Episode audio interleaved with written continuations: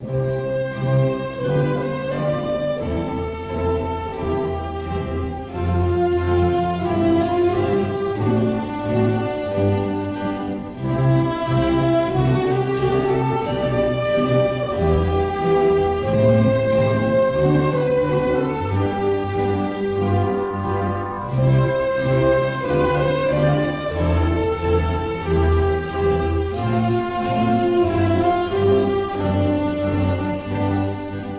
Bienvenidos al nuevo curso escolar de frecuencia global.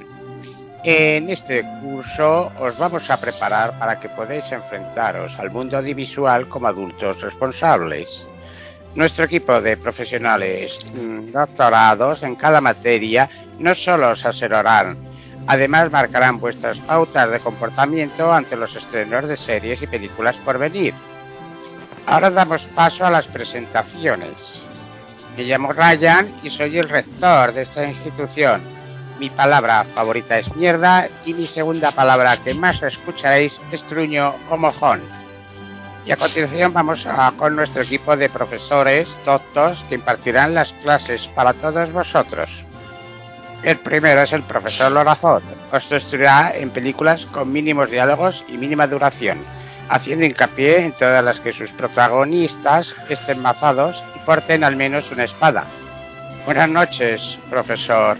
Si yo dijese una tierra, un rey, ¿qué les diría a nuestra audiencia? Excalibur. Muy bien. ¿Quiere algunas palabras eh, para este nuevo curso? ¿Tiene algo preparado? que, sepan todos los alumnos que he comprado una nueva regla de acero, porque como todo el mundo sabe, la letra con sangre entra. Muy bien, esto, esto se pone. Pasemos a nuestro profesor de cine primario, el señor Rafa Highlander, que os pondrá al día en materia Disney y películas de contenido no ofensivo para vuestros ojos y recomendables para gente sensible. Buenas noches, señor profesor Rafa Highlander. Muy buenas decir noches. a nuestros alumnos cuántas veces lloró viendo Bambi? no me recuerde esa película, por favor. ¿Alguien tiene un Kleenex? ¿Alguien de la sala tiene un Kleenex? Bien, bien. La siguiente es nuestra estimada compañera Miss France. Eh, Miss France, pese a sus escuetas minifaldas y sus descocados escotes, es una experta en cine nórdico. Allá donde encontremos más de dos metros de nieve y a sus protagonistas portando una parca, no solo os asesorará sobre el tema, sino que además os dirá qué serie o qué película se trata. Buenas noches, Miss France. ¿Algunas palabras para nuestros nuevos alumnos de este año? Bueno, estoy encantada y estoy pensando a ver con quién me va a poner gran rector, a ver quién me toca al lado del pupitre, a ver quién me toca, a ver quién, me pueda copiar. A ver. Bueno, y por último, en ausencia, el profesor Paul, que está todavía rebañando su yogur y que tiene un máster en ochenterismo y ha escrito varios libros sobre John Carpenter y su cine. Entre los más conocidos están Yo fui un hijo bastardo de Carpenter, Carpenter Salpícame otra vez, o su último bestseller, Carpenter Confesiones en un baño turco. Hay que decir que el profesor Paul obliga a sus alumnos de este año a comprar sus libros para aprobar su asignatura. Y con esto queda presentado nuestro cuadro de rectorado, nuestros profesores, y espero que este año aprendáis a ver cine. Gracias. Eh,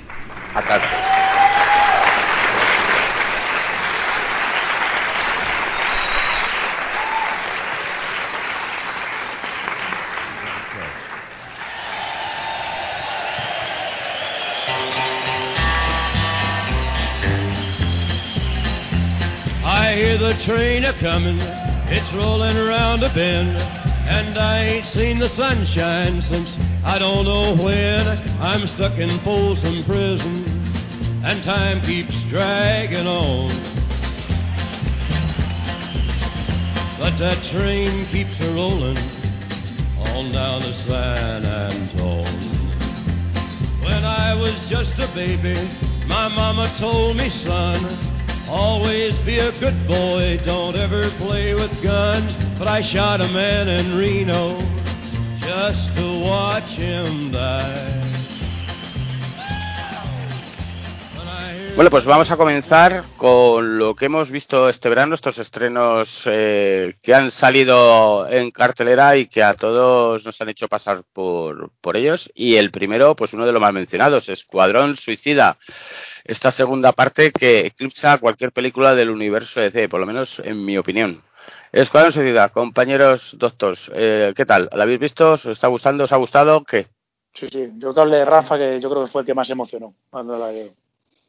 La hemos visto todos, yo creo, ¿no? Sí, yo creo que la hemos visto. Sí. Pues nada, cada uno. Pues, venga, pues, eh, ¿queréis que empiece yo? Dale, dale.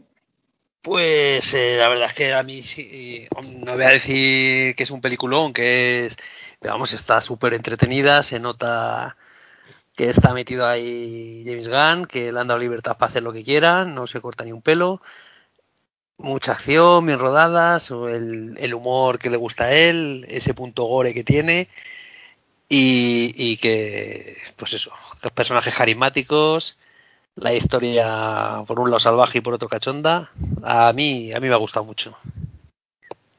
A mí me parece que, que coge la, la esencia no del TVO, que, que no lo sí, porque coge, te veo lo más coge- oscurillo, más... Sí, eh, aquí coge la esencia de James Gunn, pero que es lo que coge y es un poco el, el- una película bastante macarra, bastante gore y con muchos personajes de los que nos despedimos, según los vemos, muchos de ellos decimos hola y adiós. Y yo creo que eso es el que le da el, el ritmo, porque la base de la historia es muy absurda. El enemigo, nadie más que James Gunn se hubiera atrevido a meterlo, que es este Sí. Starro. Y, Kaiju, además. Sí, sí. Sí, sí, sí, eh, Cuenta una historia. La verdad es que el pobre Starro ahí siendo capturado y tal, bueno, ya la, la gente que imagino que la habrá visto. A mí me parece de lo más divertido de Gamberro. Sí que he hecho en falta, se podía haber aprovechado un poquito más a, a nivel de diálogos y podía ser más divertida de lo, de lo que es. Sí, yo es lo que he hecho más en falta. He hecho un poquito falta de humor. Porque la acción, la verdad es que está bien rodada. El gore que a este tío le gusta, pues la verdad es que está bien, pero pero yo hubiera jugado un poco más la baza de más, un poquito más de Del acción. diálogo, Y- sí, un poco más sí. del diálogo y, y el, la interconexión de personajes a base de chistes y tal. Aquí lo que quita quizá es el, el diálogo se, se omite porque lo que hay es un gore, pero truculento muchas veces.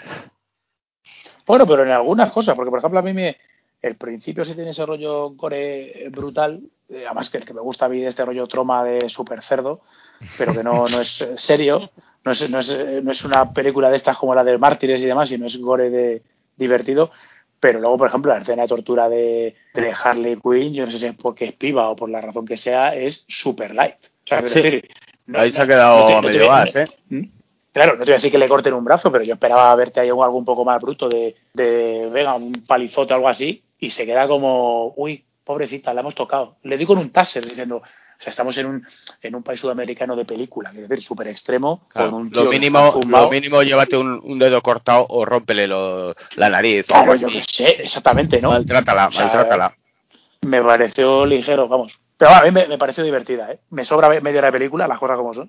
Bueno, sí claro, la película. Faltando, ¿eh? Tampoco- sí, sí. Tampoco es extraordinario, pero es cierto que es larga, ¿eh? Son dos horas y diez de película. Le Sí, sobra- 132 minutos de película, sí. Eh, Paul, ¿a ti qué te pareció? A mí me gustó, a mí me gustó. Me parece que James Gunn lo que hace es hace sus películas, vamos, hace, escribe su libro. Este se lleva su libro a donde quiere que va y es nada, es ese estilo macarrónico, eh, muy, pues eso, muy referencial, meta referencial, de hecho, con pues, eh, películas, cómics, todo está ahí, música 70, 80.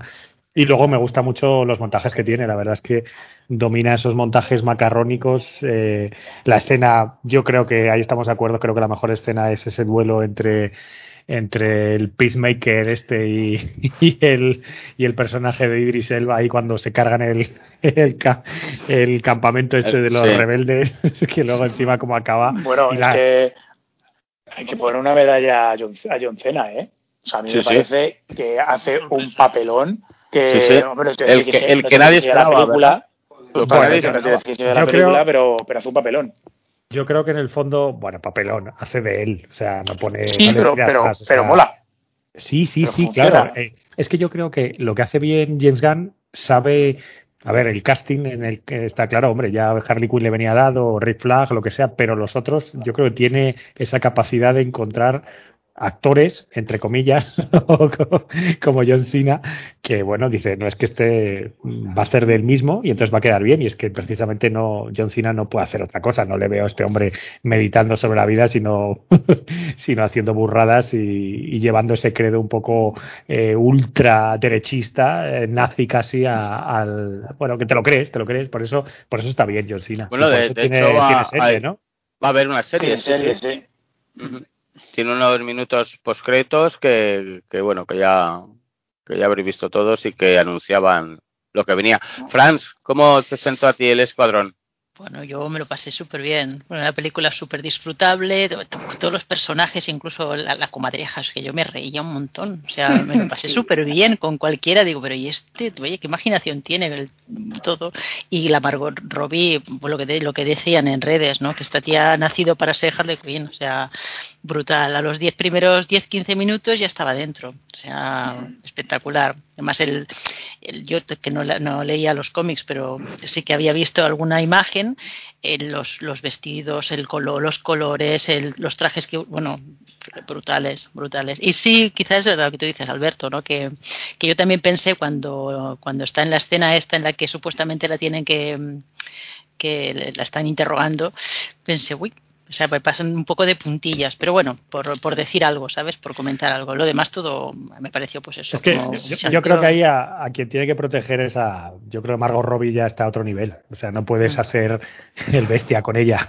sí, hombre, un poco, pero no estamos hablando de hacer el, el bestia a nivel sexual, sino a nivel no, pero, físico. Pero un, pero claro, físico pero un par de toques. Sí. Pero vamos a ver, estamos hablando que están reventando una cantidad, al final vamos a lo mismo, están reventando una cantidad de, de, de actores masculinos, protagonistas masculinos, y ¿por qué a esta la tratan un poco mejor? Si es que, de, si es, que es una parodia, si es que es una, es un, Claro, realmente es un desmadre de, de, de serie. Sí, pero de yo creo que en el fondo no, no permite un poco su propio, incluso los propios colaboradores eh, le dirán que no, que ya no puede aparecer ni muy violenta ni muy Sí, llena de es, sangre, es probable. o sea, Yo supongo que será un poco ese rollo. Porque de de hecho, hecho, la, el acordaros- personaje.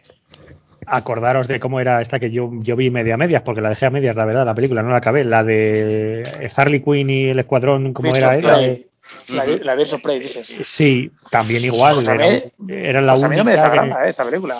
Sí, bueno, yo no, es que no entré, ya os dije que no, no sé, pero, pero volvemos a lo mismo, que ella era una película bastante bestia también, entre comillas, pero ella era como un, era un personaje el más blanco de todos, yo creo que ahí, bueno, Sí, hombre, es Bueno, blanco, era pero. una- yo- Sí, sí, bueno, blanco, blanco entre comillas, en el Mm. sentido de que es la que menos se va, va a hacer el más bestia, o sea, John Cena le da igual como si, vamos, Yo creo que es que el personaje se está apartando de una línea de locura malsana Sí, y malrollera y sí. está yendo a una locura simpática y un poco más, más vendible. antihéroe, tal cual, sí, sí. Sí, sí, sí, sí.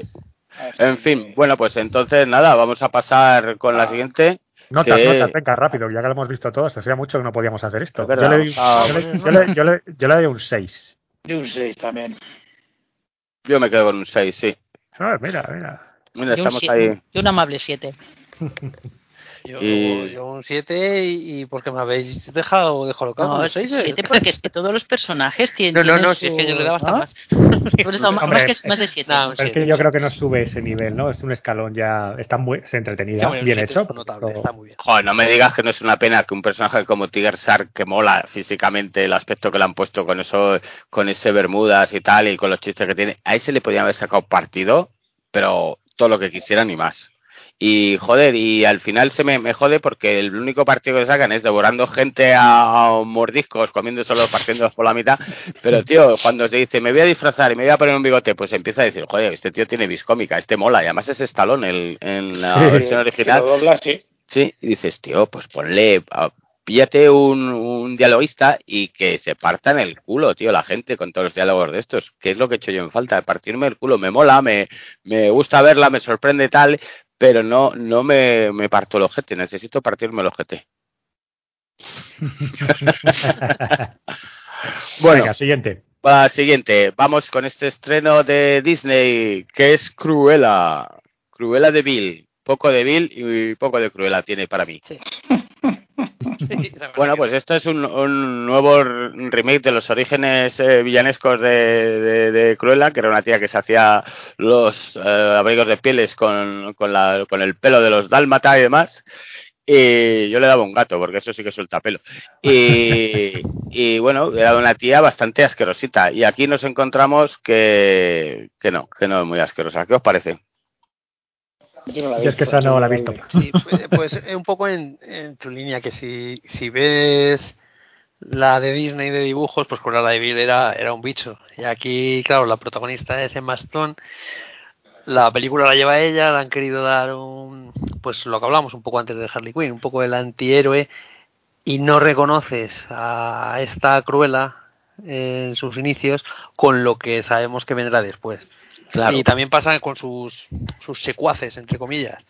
Que, joder, aquí son buena gente. Son buena y, gente. y- y no son Sí, tan tontos. Eh, Y en la de dibujos eran tontorrones, torpes y ladrones. Y entonces, bueno, pues la peli tiene música chula, visualmente está bien, quizás demasiado larga también.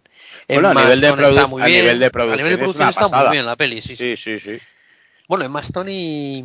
Ay, Emma, y Emma. Thompson. Emma Thompson, las dos. Las sí. Emmas. La- las dos están muy bien en su papel, muy exagerados, pero, pero muy bien. Pero, claro, si, si te olvidas de que es una precuela, una película de orígenes, pues te puede hacer más o menos gracia. Pero si la ves como el, el inicio, los orígenes de Cruella de Vil, no te lo crees. No crees que, que donde acaba esta película, esta Emma Stone, vaya a ser pues ese la maldad pura.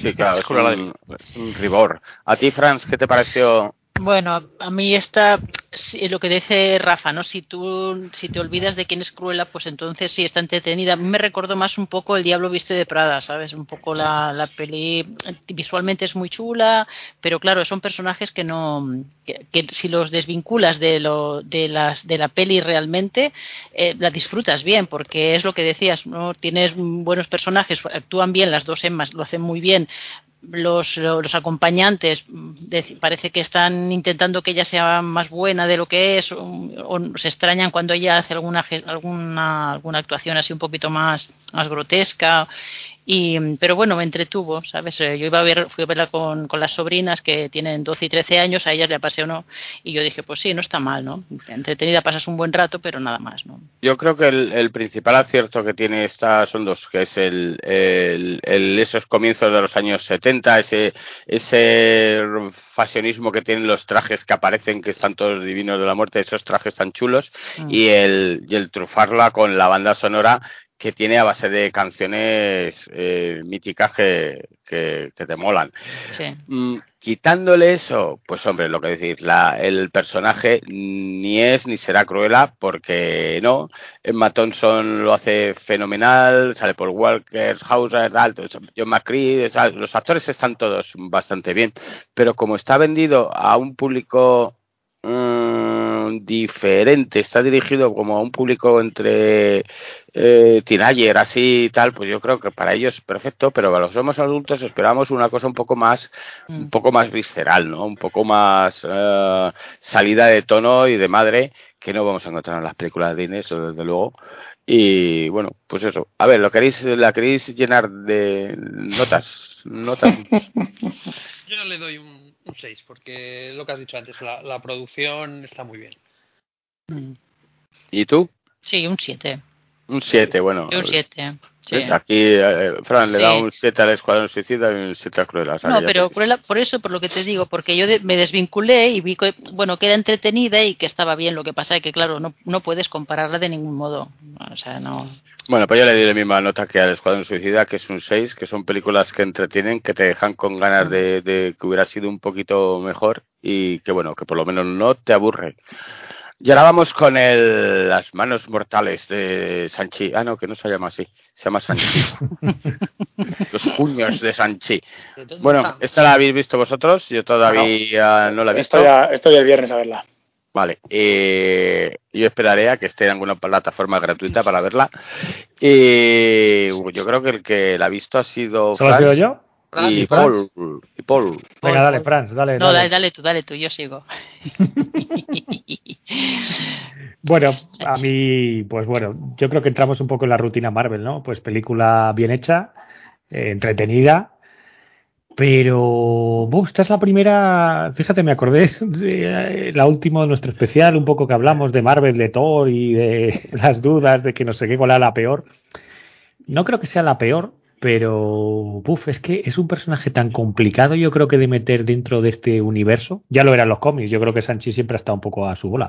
Bueno, pero bueno. pero dicen que se parece a los cómics como un huevo una castaña, ¿no? sí pero pero da igual aparte en el fondo lo que ha hecho pues una ha hecho una peli de artes marciales wuxia lo que tú quieras o sea ha metido eso eh, el bueno de Kevin Fitch y lo ha metido ahí zas en el universo Marvel. De hecho hay referencias, no voy a decir algunos cameos si no lo habéis visto, pues bueno, nos los vamos a callar porque es cierto que me sorprendieron, pero bueno, una película, literalmente una película de artes marciales en el universo Marvel. Tiene, me ¿ves? Por ejemplo, me gustó mucho el sidekick, la compañera que le han metido a él, además, porque es un- no le han metido el rollo un poco ya de amor y estas cosas, sino simplemente que son amigos y le roba bastantes escenas, de hecho, al, al Samo Liu, esto como se llame.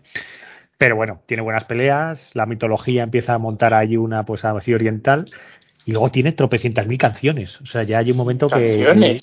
Sí, sí, sí. No, bueno, a ver, no es un musical, pero me refiero que, O sea, me acabas de dejar loco. Sí, La canción, que tiene, tiene mucha musicalidad. O sea, es decir, hay muchas canciones, eh, parece que quieren vender la banda sonora. Y con eso lo digo todo. De hecho, a mí me llegó a chirriar de tantas que había. Digo, joder, esto parece No un sé, anuncio joder, de... pues la, de- la peña está muy entusiasmada con ella, ¿eh? O sea, Sí, bueno, pues por ejemplo, cosas buenas también, sí.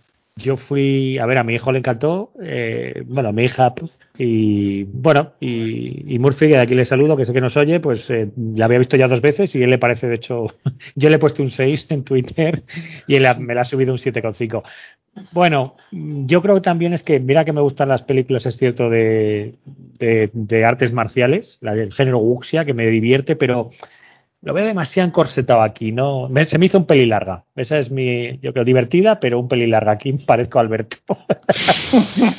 Do- dos, horas, dos horas diez casi, o dos horas. Si la cinco. comparásemos con, aunque no son temas ni parecidos siquiera, pero bueno, dentro del universo Marvel todo, ¿vale? Eh, si la comparamos con Viuda Negra, ¿con qué te queda? ¿Viuda Negra o Sanchi? con la viuda, pero creo que aquí me, me pesa más el hecho de que me mola más el género. A ver, es lo que hablamos. Kevin Feige aquí pues está haciendo lo que hizo Marvel en los 70. Oye, bueno, en este caso no es que el género de, wuxia o de artes marciales esté de moda, ya hay que adaptarlo ya porque sí, no hay que hacer un- una versión Marvel. Pero bueno, lo mismo que hizo Marvel. Oye, vamos a hacer una cosa de. Vamos a meter el eh, pe- nuestras películas, nuestra propia película de artes marciales, ¿no? El cómic, crea Sanchi y Puño de Hierro y todo un poco esos cómics de los 70 y también cuando metió a Drácula y todas estas cosas por lo mismo. Yo creo que aquí ha querido abrir el mercado. Evidentemente, esto está orientado al mercado chino, pero muy internacionalizado. A ver si lo aceptan, porque esa es otra. No, no, yo creo que no. En China está vetada, me parece. Eh, Sí, pero va a acabar estrenándose. O sea, acordaros de lo que hablamos, que había un par de cosas, pero la idea un poco es abrirse a ese mercado, porque es muy oriental. Está De hecho, está hecho para ellos, evidentemente. de, hecho, la película, eh, que esto me hizo gracia porque mi hija me dijo, pero ¿va a estar todo el rato subtitulada? Es que, pues ahí tiene bastantes, os diría que va unos 20 minutos subtitulados, ¿eh? porque hablan en chino, ahí se lo respetan bien también el hecho de que, o chino, man- bueno, ahí no me meto en mi cultura aquí de lengua, pero están hablando un poco en, en lo que es un lenguaje oriental. Y, pero sí, me gustaba, entro más en el juego de James Bond que de, que de, ah, que de Bruce Lee, por llamarlo de alguna manera. Por eso, ¿eh? por eso me gusta más eh, la viuda negra que esta. Pero creo que es personal, ¿eh? en este caso. No sé, venga, Franz, que al final no vas a decir nada. Sí, no Yo le he dado, un 6, le he dado un 6. Yo. Un seis. Bueno, yo es que la vi ayer, la tengo muy fresca. A mí la primera, le decía Ryan, digo, los primeros 50 minutos me parecía brutales porque además tienen muchísima acción, eh, tienen eh, Sí. entre el Simuli y la Aquafina esta chica tiene Sí. que le quieren poner que es la, supongo que la compañera, en plan que tiene la vis cómica, bueno, en Sí, es la que te digo, yo- que es, es, Claro. es- a mí me parece lo más divertido de la película ella, porque Sí, además es distinto, también. es distinto, no, no esperas que sea así, no es ni, perdóname, que no es como la típica guapa que se va a enamorar y no sé qué, la amiga, No, no, no, no, es un personaje es atípico Y Eh. mola, y mola. Sí, sí, ahí estoy Sí, es la, la amiga que todo el mundo tiene, ¿no? Que, que la le, le echa una mano y además es una tía como muy muy absorbente, ¿no? Y sí, sí, la- lo, lo quiere quiere continuar con él. Sea, es la escena que yo no he visto trailers, pero me parece que hay una escena que no, no spoileo nada si digo que hay una escena en un autobús que es, es espectacular, es, la escena es brutal. Entonces, los primeros 50 minutos me parecieron muy bestias porque además no, no entendí mucho, no me cuando el, el viaje que él tiene que hacer para que, que es el, ir donde tiene que ir, eso no me, no, no me lo acabé de creer mucho, o sea, no, no le vi mucha gracia. Y los 50 primeros perfectos. Luego hay un momento así como de bajón, que yo entendía como de bajón, y meten a un personaje que, que salía en Iron Man 3, me, según comentaban, que era el Ben Kingsley, que tampoco le- me hizo mucha gracia porque eran más chistes, pero que no, no tenía mucha, mucho sentido. Y el cierre, bueno, eh, me recordaba un poco a Raya, porque visualmente me pareció espectacular. Digo, bueno, que esto es brutal. En general, me ha gustado, muy entretenida. Y mm, lo único que la parte, yo también le, co- le quitaría como 20 minutillos, ¿eh? la parte del central, que es lo que es más densito, pero vamos, disfrutable, sí, yo le pondría un 7 también a esta. 7, Oye, notable, correcta. Que, se- que sepáis que es la primera vez que veo a Franz hacer el spoiler brutal Sí, sí. de Ben Kingsley. Yo me he callado, yo no he Oh, sido. perdona. ¿eh? Par de camiones Bueno. que me callo. Se la pegó, Pero se la, pe- una pregunta, se la ¿no? pegó Ryan. No Hostia. está muy Ah, vale. integrada, ¿no? No sé si lo habéis dicho. Si está muy integrada o no en el universo cinematográfico de la Marvel, no, ¿no? Mm, Bueno, hacen, no sé, Franz, mira, Franz que tiene una versión como más libre de, pues yo a veces que ya mezclo el cómic, el, el cine y todo. ¿Tú cómo lo has visto integrado? Yo creo que no, ¿verdad? No, no se ve, se ve esa producción Marvel, pero bueno, Bueno, no. yo le decía al Ryan que me recordaba a Warriors en, en, en algunas en algunos ¿Ah, episodios sí? parecía me recordaba la serie Warriors no la, la historia Ah, no la quiero serie. a la Ah. serie a la serie sí sí a la serie Warriors sí a la Ah, va, va, la serie, de- creía que, sí, ah, que vale, vale, llegan vale. Sí, sí, sí, sí, vale, vale. un poquito sabes pero de hecho a mí me ha gustado esta más que, vi- que la viuda mira tú a mí sí que me ha gustado esta Y, y se desarrolla en la época actual. Sí, sí. Sí sí sí Bueno, pues ahí es donde voy a meter yo mi guion gratuito para la Marvel, si me está escuchando. Te- Tendrías que Eh, poner, eh, sí, tendrías hombre, que antes hombre, de publicarlo que, eh. que, que eche un pequeño spoiler para que la gente se lo salte. Porque No, no, que te insulte la gente y ya está. No, no, que te insulte a mí, no, no, no, que te lo han merecido, Sí. si es que se te va, se te calienta la lengua la y, lo que pasa. El primer spoiler, el primer spoiler de, de France eh, ha inaugurado. Ha pedido la, la virginidad de los spoilers. Ella Es- siempre es- está pero, comedida. pero fíjate, eh, debo defender a Franz porque es cierto que, ya que he hablado de Ben Kingsley, tiene mucha gracia que aparece y que van a cerrar un, ecu- lo único en el universo. ¿Ves? Es uno de los nexos que dice Ryan, pero luego ya mm, se, demas- se deleita demasiado con él y me voy a quedar ahí. ¿eh? No, yo Bueno, creo que- pues yo en un segundo voy a mandarle a la Marvel mi que si guion. no la has visto, si no la has Pero visto, es que, ¿por qué no pero es que, mira, sin verla, sin verla ya la mejoro. La mejoro sin verla. Es que esto ya vas, he visto el tráiler y digo, esto lo mejoro yo, pero vamos, en, Se va, se va a los en- 70 seguro. Entre que me voy, soy como Alan Moore, entre que entro y salgo del baño me echo un guion. Mira, esto a los 70 claramente, si no lo vas a meter en el integrar, estás contando una película de, de peleas de chinos con Fu Manchu y además eh, permito a la Marvel que pueda recuperar personajes como Puño de Hierro o Power Man para trufar la película a lo largo de, esto. Mira, es que Sanchi para mí siempre será un personaje de, los 70, nacido en los 70 y que bebe de la explotación de, las películas de Kung Fu y Karate. Y yo creo que esa es la base para que hubiera tenido esto un éxito, haber hecho una tarantiniana con muchos coches enormes de estos que se comían la gasolina a, a, a bocaos y haberla puesto con un ambiente un poco más y dejarse de estas mierdas de actualizar un personaje que está ya desfasado y que no lo vas a poder meter en un universo Marvel. Ahí lo dejo. Si quieren más detalles, pues que me escriban en Ryan, eh, guionista de Marvel.com. Ahí estoy. bueno, pues vamos a darle, darle puntos o lo habéis dado ya, lo habéis trufado ya de tus puntitos. Sí, le hemos dado el. Bueno, el Paul no sé si le ha dado un 6 o le ha dado un 7. Claro, yo te iba a decir sin saberlo que le ibas a dar un 7. Ya lo sabías, notable. Sí, sí, la vida es un un siete. 7. La vida es un 7. Bueno, y vamos a pasar ahora a contar una que es el Caballero Verde, eh, que pero nos ha parecido tal peliculón, a los que lo hemos visto ya, que vamos a hacer un especial mm, en breve dedicado a la figura del Rey Arturo, sus caballeros y Camelot. ¿Vale? Vamos a tratar de, en el Caballero Verde, vamos a contar también otra de las míticas y gloriosas películas de Borman, que es Excalibur, y os vamos a dejar que nos coléis, como dice, como ha puesto Rafa ahí, que nos coléis una tercera película para que os gustaría de, de, de, la que tratásemos de hablar. Yo he propuesto Camelot, el musical, con Richard Harris, que te pone los pelos como jarpias, y te representa un Camelot que debió ser el, para mí el, el real. Y bueno, y ya hablaremos largo y sentido del Cabello Verde porque tiene miga eh, y yo creo que es una de las películas de este verano que aún no han estrenado, ¿la han estrenado? No, no, todavía no, todavía no, todavía no. Pues espabilaros que yo ya lo he visto. Bueno, vamos ahora a, a las series con plataforma, ¿vale?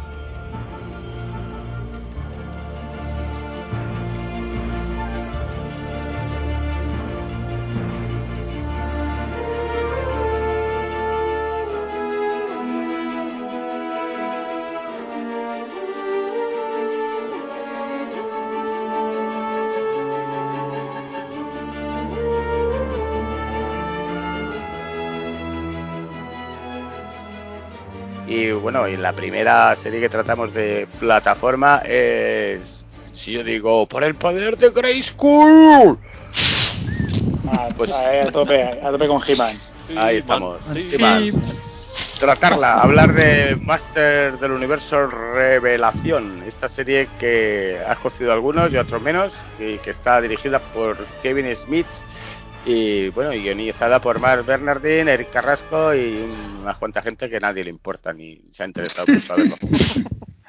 Pues yo me lo he pasado bien. ¿eh? Mira, también reconozco que yo, como a mí los Master Universo me traen al pairo, porque no me gustaban ni de pequeño. Me parecían una serie realmente fea y además de lo peor que ha hecho la Filmation en su vida.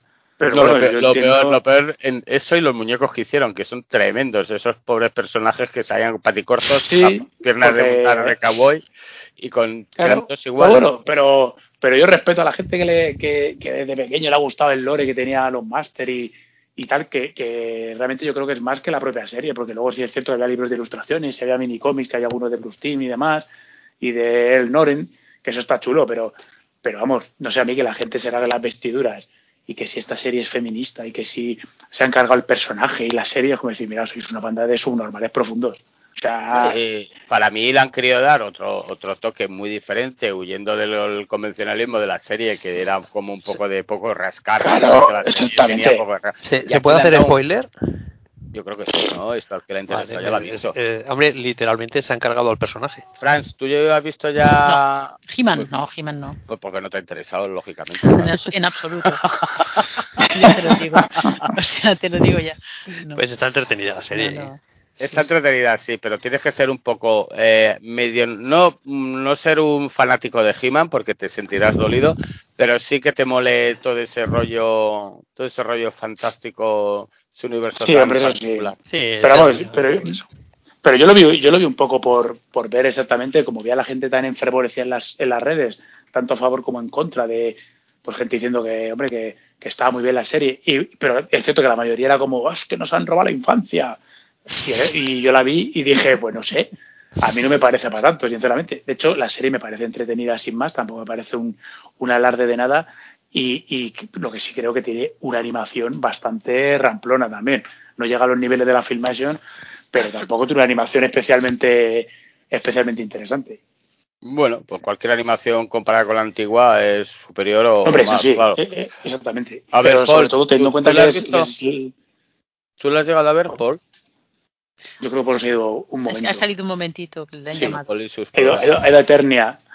Pero aparte, y sobre todo la, la gente que se ha vuelto loca cuando esto no es ni la serie completa, que esto es la mitad No, no. de la serie. No, no, no. De hecho, de hecho, el final de esta serie, eh, vamos, te, te abre con ganas de, Hacer de- de- Sí, sí, eh, yo creo, yo creo que está muy bien pensada, muy bien hecha. Esos personajes que ahora que son los femeninos los que toman el, el papel protagonista, porque los masculinos eran como ya demasiado básicos.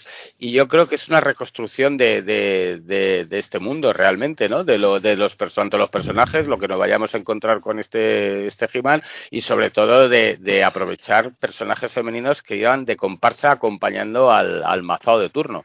Sí, sí, porque además el propio He-Man también era un ladrillo de personaje, quiero decir que tampoco puedes decir que, que es que el personaje de He-Man en la serie, porque al final era la aventura del día, resolvía la papeleta, al final te soltaba un, un consejo de, eh, chicos, no te drogues, las drogas son malas, un poco así de ese palo y Sí, sí. Que al- y al que y recomendar su, su visionado en versión original. Tenéis a Mark Hamill, que es el tío que mejores voces puede poner a un personaje animado, haciendo de Skeletor.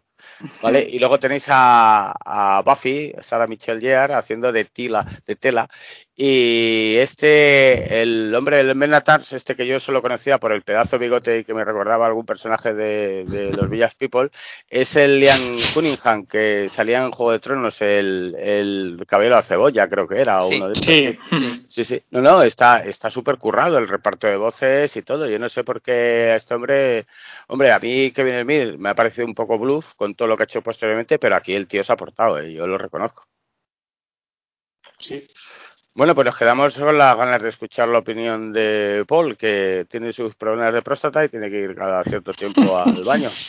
Vamos a pasar con la siguiente, ¿vale? Con ¿Qué pasaría si? What if de Disney Plus. Plus Plus. Bueno, ¿quién quiere darle? Rafa. Dale, ¿quieres, dale. eh, Sí, bueno, sí. te iba a decir que Tú- le dé a tú eres- Alberto, que es eres- el, que eres- más le da. el- sí, pero tú eres el más fan, tío. Vamos Sí, a empezar el- con un fan. El vigilante. Pues a mí, eh, técnicamente, me ha gustado mucho la animación que tiene. Eh, creo que es un acierto brutal que, está ut- utilizando a los actores originales para, para poner las voces, en casi todos los casos, no todos. Y eh, es un lujo el volver a oír al Benedict Cumberbatch y, y toda esta gente. Y, y la historia, pues, pues muy interesante. Cada capítulo, por lo menos por el momento, son totalmente independientes y parece que va a seguir así. Bueno, bueno, en, la, en el cuarto ya hay un. Ya se ve un. Vamos a decir, un tentáculo conductor, ¿no? Sí, pero no sé, no sé yo si va Bueno, bueno, si no van a unificar que todo. se- Habrá que verlo. No, todo no sé, pero a mí sí me parece que es el, el que sale en el primero. La misma criatura, vamos. Ah, bueno, no había quedado en eso, mira, fíjate. Mira. Ya, ya, ya sé a qué te refieres, sí, sí. Pues mira, podría ir por ahí los tiros. Pero Bueno, hasta ahora los episodios que hemos visto, que no lo habéis comentado, es primero ver a Sharon Carter convertida en una Capitán América, que me parece un espectacular comienzo porque es un episodio muy dinámico que los no te la aporta acción muy bien, ¿verdad? La acción está fenomenal. No es que vaya a aportar más, es el clásico what if de que sustituyes un personaje por otro y lo que ocurre y tal. No es de sorpresas porque realmente lleva la misma estructura que el episodio del primer Vengador, del Capitán América. Y bueno, pues sin aportar excesivamente idas de olla al guion, me parece sublime. Yo lo pasé estupendamente viendo esos combates de, de la Capitana Britannia, casi más que, que, que otra Capitán sí. Carter, sí, zumbándose con aviones, con ese eh, eh, sidekick que se hace con, con, el, con el, una especie de armadura construida por el padre de Tony Stark que se la meten a, a, Steve Rogers, no sé, me parece súper chulo. El primer episodio, la verdad es que es de palomitero y de disfrutarlo. ¿Ese lo has visto tú, Franz? Sí. ¿Y esto- te ha gustado? esto- me ha gustado, sí, porque no sabía de qué iba, no sabía que era que trataba de eso. Entonces me ha parecido muy chulo que ju- justo se invirtieran los papeles, ¿no? Y eh, estaba muy muy interesante. Lo que pasa es que claro, no me ha dado tiempo y a ver más, pero el Yo creo que, están bien contados porque simplemente con la, esto está dirigido más que a los públicos del cómic, a pesar de que tengan guiños y demás, está dirigido a la gente que ha seguido la serie, ese películas. a las películas. Está dirigida a las películas, ¿no? Hombre, ya ha Sí, por aquí totalmente. nuestro amigo, nuestro amigo Paul. Ah, que pues si es lo he puesto por línea interna, que me iba, joder, es que ni siquiera lo hacemos bien esto, ¿no? Yo que te tengo bloqueado, por línea interna me he puesto bloqueado y no. Y bueno, pues hablábamos de What If, de este primer episodio Sí, de La ya. Capitana, y que en general nos ha parecido, yo le doy un 8, ¿eh? vamos al primer Sí. episodio, tranquilamente. ¿Esa animación os ha rechinado o no? A mí sí. Yo ya lo he dicho varias veces, para mí el problema principal de esta serie, pero incluso desde que vi el tráiler, ¿eh?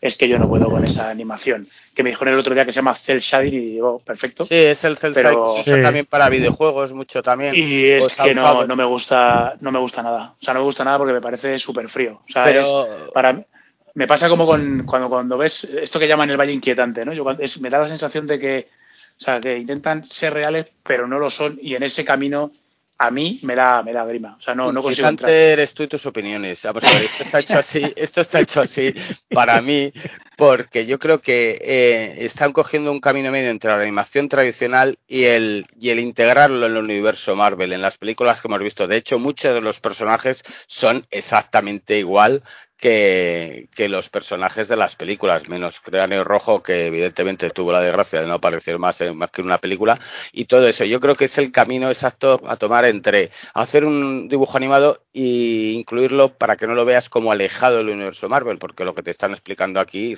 realmente va a tener que ver con el universo Marvel, con esas, eh, esos mm, universos paralelos y, y esos personajes. Yo creo que está bien tomado. Yo creo que se lo ajusta a medida que te pueda gustar más o menos, pues bueno, haya cada uno, pero yo creo que la forma de integrarlo y de, de contarlo está muy bien. Pasamos al segundo episodio de What If, que es el de, de T'Challa, que sí, quizá es el que menos convirtiéndose en Star-Lord, que esa para mí es el- hasta ahora es el que menos me ha convencido, porque me ha parecido un What If muy, muy random y Bueno, muy tomado un poco a con mí-. Me gusta menos el tercero, pero aquí lo que pasa es que me pasa como con la película, que yo es que con el personaje cinematográfico de Pantera Negra me parece un sosainas tan grande y aquí al final es lo mismo, pero es de- vestido de Star-Lord. Hombre, Eso le han le hecho- funciona. es que eres un irrespetuoso, le han hecho un homenaje al actor. No, porque esto fue esto fue antes, eh, esto pone- esto fue antes. Hay un cartel al final en memoria. Pero eh, sí, pero, le- pero el episodio es anterior, de hecho está doblado por él. O sea, este episodio es anterior a, hombre, a su muerte. Claro, pero ya estaba malito y demás. Bueno, sí, sí, todo lo que tú quieras, pero me pasa como me pasa como con la peli, que es que la peli el tío me parece un soso. De hecho, aquí lo mejor, aunque en algún momento llega al, eh, incluso al- a, a rozar el ridículo como es el, el Thanos enrollado, pero me, me hace gracia porque es un Ocean's 12, ¿no? Es un Tachayas 12 o Tachayas Sí. 11. Sí, ese es Y el bueno, típico pues- robo preparado y organizado. Claro. Y, y bueno, Y a mí el que me da un poco de pena es ver a Thanos haciendo chistes y, y- y convertido en un subnormal casi directamente. Bueno, pero tiene, pero tiene su, pero tiene su gracia. El chiste te de, de- de- No, yo- contar yo- su, de contar su historia y que la gente diga, hombre, pero eso es, tío, muy bien, me lo has explicado guay, pero es genocidio, ¿sabes? Y el otro, bueno, ya, hombre, pero es el no sé qué. chistecillo que tiene y el aporte que tiene es nulo. No sé, yo creo que A, a mí de los cuatro me parece el más flojo. se más Pero- flojo indudablemente. Pero y, pues, estoy contigo ahí, porque la historia es la menos divertida, porque el What If, yo creo que esta serie durará pues lo que en el fondo duraron los cómics, y acordaos que What If molaba al principio cuando y sí, sí, sí, pero hay un momento que los sí, sí se acaban, claro. Claro. Lo, lo que le he hecho un poco en falta a este es que se vea algo más de, de Chala o de Pantera, porque directamente es coger a un personaje y sustituirlo por otro, Por pero eso- no, no, por eso no sí, intentan claro. integrarlo ni hacer... Bueno, más triste es el coleccionista que han puesto Mazao y como Sí, no tienen poco otro- raro, sí. Sí, como no tiene otro con que pegarse, al final han dicho, venga, el coleccionista, lo ponemos es que- y que se pegue. Pero tiene una Yo cosa muy buena que es Howard el pato. sí, el está. Howard. Bueno, dos, dos cosas muy buenas. Y Carl Russell. Y También sale Carl Russell, No, pero fíjate, Ana, pareciendo los Carrasel, yo creo que es el más flojo. Igual que el primero me pareció, es que me pareció cojonudo porque era una mini película y muy original y el concepto era muy atractivo y currado. Este, puedes poner a Tachala, como puedes poner a, yo qué sé, a, no lo sé, a, a Capitana Marvel o a quien te la gana, no sé. Matt. Sí, Sí. y el, eh, Sí, mira, el Arthur, tercer- sí, sí, vamos a pasar con el tercero, voy rapidito. Eh, ¿Qué pasaría si el mundo perdiera a sus héroes más poderosos? Y a mí este me ha gustado. A mí también. A mí también. A mí se me parece el más petardo de ¿Sí? todos. Sí, me Pues a mí aburrió me parece el más currado en A mí cuanto y a me trama. pareció y me parece un what if un poco pues, cogido por los pelos. Es como, bueno, al final hago aquí un giro de guion y resulta que, no sé, a mí no, este me dejó totalmente frío, sinceramente. Bueno, luego abre un montón de posibilidades con ese final que da. y que a mí particularmente me, me deja con ganas de más ver a, a ese Rogers haciendo eh, team up con la capitana Danvers, no sé, me, me parece me parece chulo, Pero, me parece pero es chulo. que yo creo que es eso, que por eso este es- yo creo que por eso el primero está bien, el segundo es regular y este también está bien porque la trabajan esa posibilidad y se trabaja bien. Oye, ¿qué hubiera pasado si se empiezan a cargar a esos futuros Vengadores Hombre, 100? quizá, ¿Por qué? quizá ¿Sabes? las Que- muertes, pero estamos en un formato que dura casi media hora, un poquito claro. menos, pero claro, la muerte, bien son, tiempo, ¿eh? Sí, pero las muertes son como, Dios, hostia, macho, es que os estáis cargando a todos de una manera. Pero bueno, yo entro en ese juego y lo disfruto igualmente y, y- y me mola. Eh, ¿Este lo has visto, Franz, o aquí no te has No. llegado tú? No, no, esto solo vi, solo vi uno. Oye. Rafa, Rafa, ¿a ti este te gustó? A mí sí, sí, bastante, y bastante además, sí. Yo dudo si es el mejor con el primero, ¿eh? A mí estos dos me han gustado hombre, mucho. no jodas. Sí, el mejor sí. es el cuarto. El último que, Uf, que Para mí sería es el que mejor. el Doctor el Extraño mejor.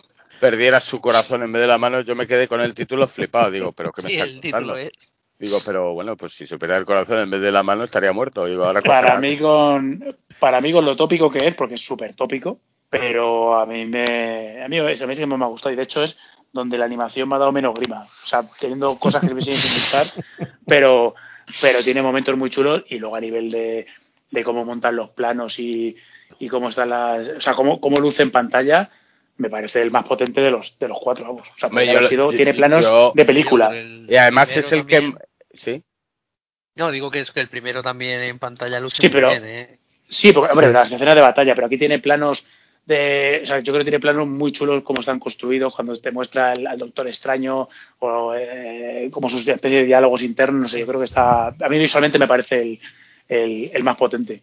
Pues yo creo que aparte de todo lo que, es- que- contáis, que me parece muy potente, refleja realmente lo que supone los universos alternativos mejor que las series que nos han contado de Loki.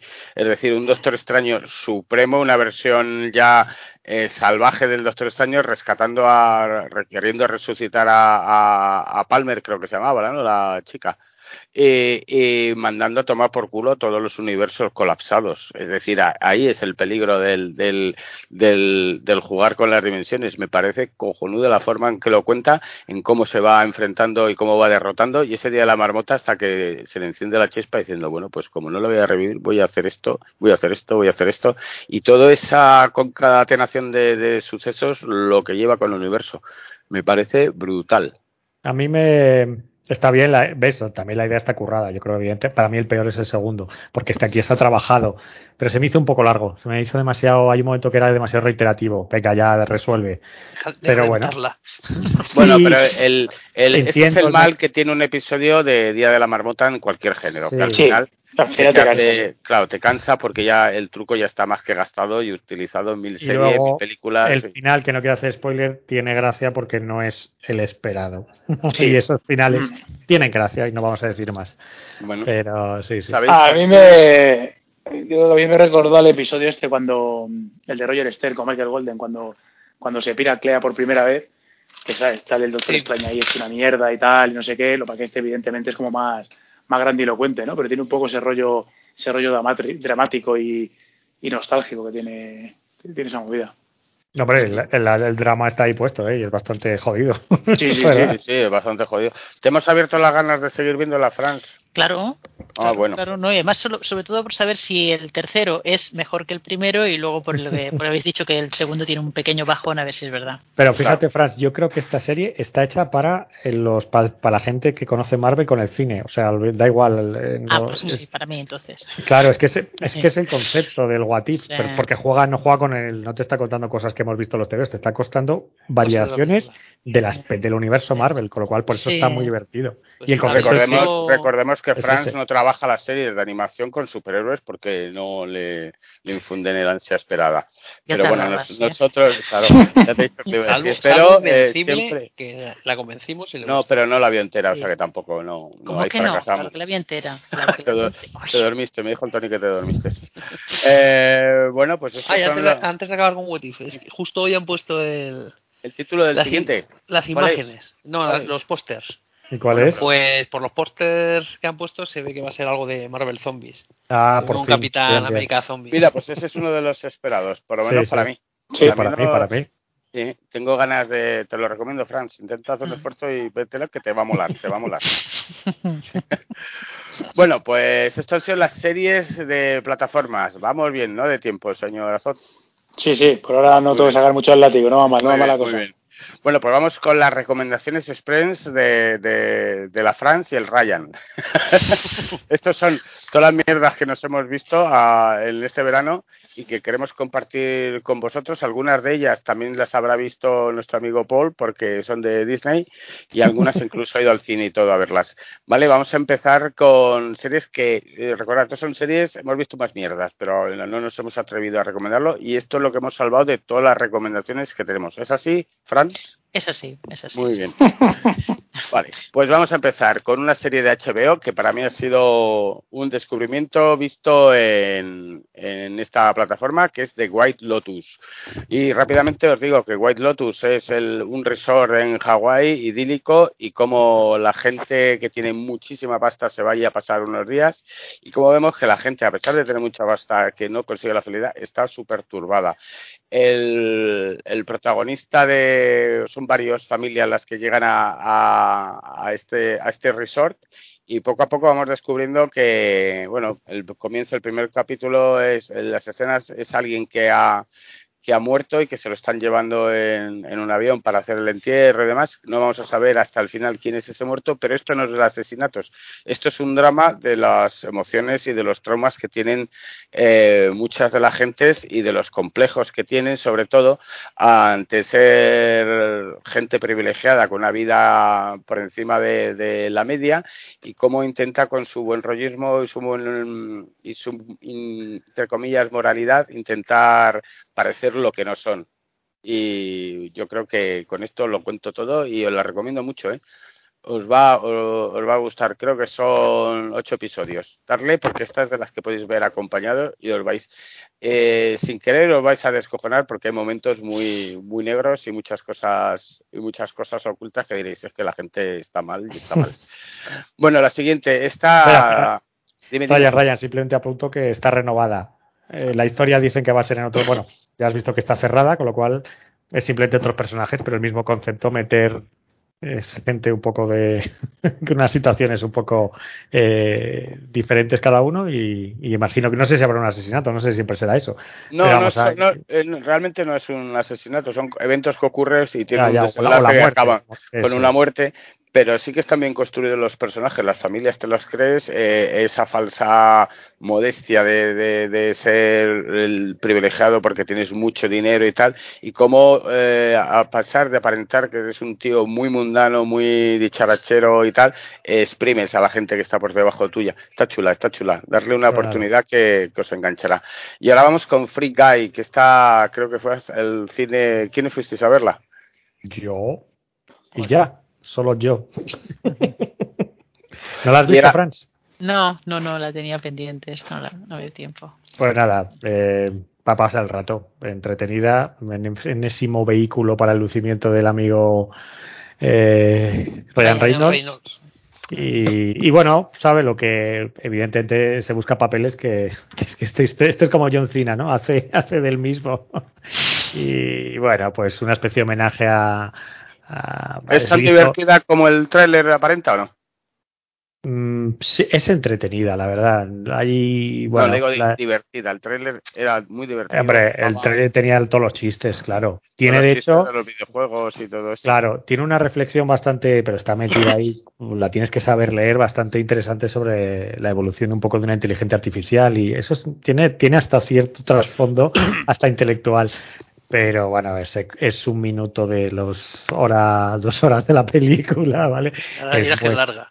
Eh, no, no, no, esta se me pasó, la verdad es que la vi el mismo día que, que el Escuadrón Suicida, igual de entretenidas, igual de, de otros seis. A ver, es de usar y tirar, ¿eh? es la mejor definición que puedes dar a estas películas porque te lo pasas Película muy bien. Kleenex, ¿no? Total. Sí, sí, y es la típica historia del viaje del héroe, ¿sabes? De, con, pero con el toque eh, Ryan Reynolds, macarrónica y mucha referencia, eso sí tiene una pelea final eh, súper meta referencial. Ya eh, todo el, todos los universos de Disney están ahí. Solo por ver esa pelea eh, merece la pena la película porque se lo está, está trabajado. mola. Se puede ver, ¿eh? O sea, recomendable, pero ya está. Vale, la O sea, siguiente también, esa la hemos visto varios porque está en la plataforma, creo que es Jungle Cruise, la última película de, de Rock. The Rock. También la he visto. ¿Solo yo, Yo la he también visto? la he visto, Ah, yo bueno, también. Venga, pues entonces tú, Ryan. Bueno, pues eh, es una peli de aventuras, está basada en el, en, en el parque de Disney que tienen también un- uno de estos de subirte en barcos y demás, está basado Eso totalmente es. ahí. Y bueno, pues, ¿qué puedo decir? Que la primera parte me, me gusta mucho, está dirigida por un español, ¿verdad? ¿Quién es el español que dirige esto? El- Que ha metido a sus amigos. El Colette Serra, sí, sí, lleva Sí. muchos años ya en Hollywood. No Pues sé, no. la De primera hecho, yo, yo parte- creo que no ha dirigido en España, creo. Directamente. La primera parte me la- parece muy de aventuras, muy muy entretenida y graciosa. Eh, The Rock tiene una vis cómica que pocos tíos con esos pedazos de brazos tienen, la verdad, pocos tíos cachas puede ser tan gracioso como The Rock. Y lo hace muy bien. Y su compañera era Amy Pong, ¿cómo se llama la actriz? No, no es Amy No, Pong, Amy Pong, no, de no. Esa en Jumanji. Aquí era otra, aquí es la que sale Ah, en... eh, Blunt, la Emily Blunt. ¿no? Eso. Emily Blunt. Eso, eso. Vale, eh, la de A Quick Place, esta es, la de un lugar Sí. tranquilo. Vale, pues que lo hace muy bien, la acompañada y tal, y, la verdad es que en general toda la primera parte me gustó hasta que nos cuenta el, la maldición de los conquistadores y empezó a ver a, a Super López y gente así haciendo de conquistador, que me saca totalmente porque, joder, es que de verdad, ¿eh? no me da ni medio miedo. Y a partir de, justo a partir de cuando aparecen las serpientes, desde ese momento dije, joder, se han cargado la peli. Porque podía ser un, un, un no un Indiana Jones, pero algo parecido, descafeinado para todos los públicos, Joya del Nilo o algo así. Sí, una joya del Nilo, Sí. bueno, en época está muy bien el, el malo con el germano este, con su submarino que le persigue, todas esas cosas. Eso, eso a ti siempre te va a gustar. Tú compras un malo nazi, bueno, en este caso pre-nazi, lo compras. Eso a ti ya te Claro, tiene ganado. eh, eh, ya me ganado, claro, digo, además con un submarino ahí de que Sí, se mete sí. por todos los lados, me parece por la Amazonas, tal, me parece divertido y, y muy loco, pero cuando ya empieza a justificar por qué está este así, digo, buf, buf, se me va, ¿eh? se me va la peli y se me y me decae, me decae, A mí, se me hace a mí- larga como al horazo. A mí no, a mí me pareció. ¿La has visto? Franz, ¿tú la has visto esta? No, no, no, esta no la he visto. ¿Y a- alguno más o solo Ryan y yo? No. Joder, que- Rafa, ¿no has visto esto, por Dios? Ay, es que esta se hace su premium, había que pagar. Bueno, ya, dentro de poquito. o no, Pues. había que pagar o no. Ay, Dios. Yo fui al cine y Ryan también. Que quede claro. Sí, Eh, bueno, eh, pe- pe- espera que no cuento tus secretos de cómo te ven las películas en el cine, que si no te destapo aquí, Pero eh, es- esos son, son historias de cama. Sí, son de alcoba, son las historias de alcoba de Paul y, y su éxito para ver tantas películas. Bueno, venga. Pues bueno, nada, el- estoy contigo un poco como una especie de mezcla Indiana Jones, Piratas del Caribe. Eso sí me gusta porque dan el giro ya, está bien metida que la protagonista femenina tenga el, ¿sabes? El, la- el, el cariz aventurero y, la, y el carisma de un Harrison Ford, porque al final hace un poco la vertiente femenina de, de Indiana Jones. Y luego La Roca, pues aquí es la diferencia con John Cena. La Roca tiene más registros, sabe, Sí, hombre, tiene, claro, o sea, el tipo sabe reírse de sí mismo, pero sabe sus, sabe sus virtudes, que tiene más de, más de una que en vez de John Cena. Y, y bueno, a mí me pareció muy entretenida. La verdad es que está muy bien rodada. ¿eh? O sea, el Colette Serra, la verdad es que monta un espectáculo, vamos, digno de, digno de Spielberg. ¿eh? O le, sea, ha cogido, le ha cogido para hacer Black Adam, o sea que, que quedó satisfecho.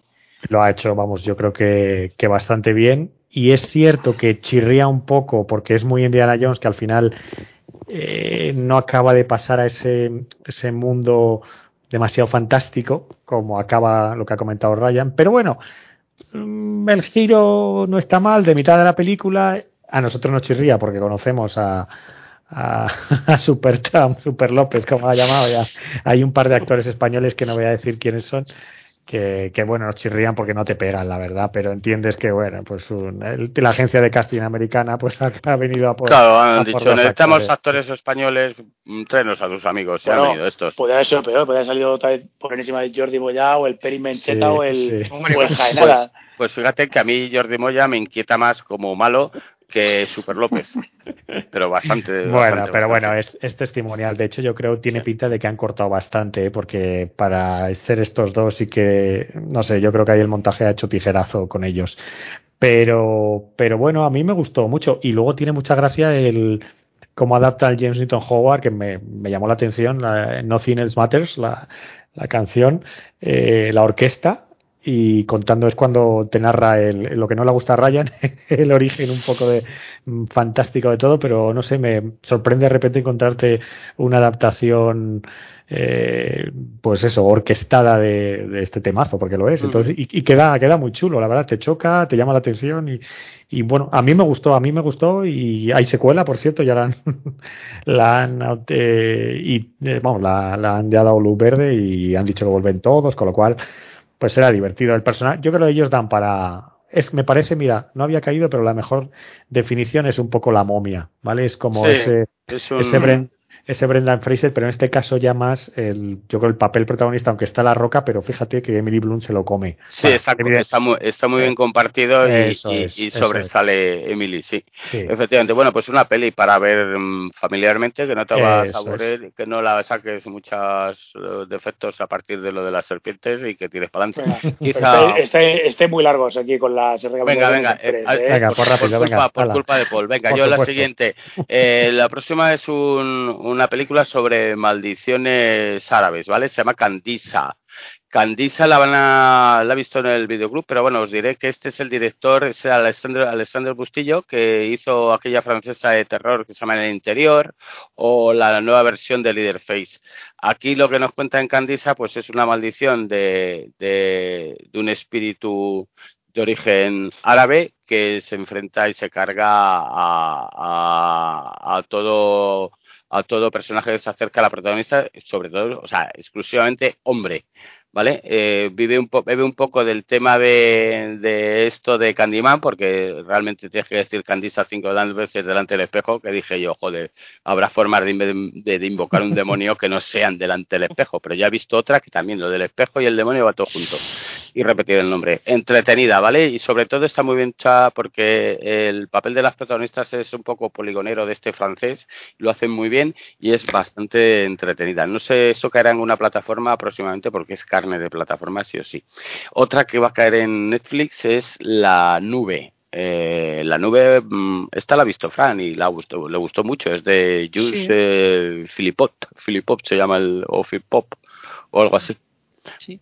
Cuéntala así rápidamente. Bueno, no es para todos públicos, pero vaya, no la veas comiendo. Nada, es la historia de una, una madre soltera que es, es agricultora, se dedica a la, a la cría de saltamontes comestibles. Entonces, bueno, la, la vive con, lo, con los dos hijos y... Ostras, hay que especificar que es comestible, pero no para el ser humano, sino para dárselo Bueno. al ganado. Al ganado, exactamente. Sí, sí, los, los gente fríe, mucho- tiene ahí unos invernaderos estupendos y entonces nada, lo- sí, es muy interesante. Y nada, tiene un pequeño giro que es donde empieza todo el festival. Entonces, bueno, es, es entretenida. Es, es tipo típica peli que podrías ver en Sitges perfectamente. O sea que he visto que también estaba en Movistar Plus, en dentro de Pues nada. eh, yo la había anunciada para que caiga en Netflix.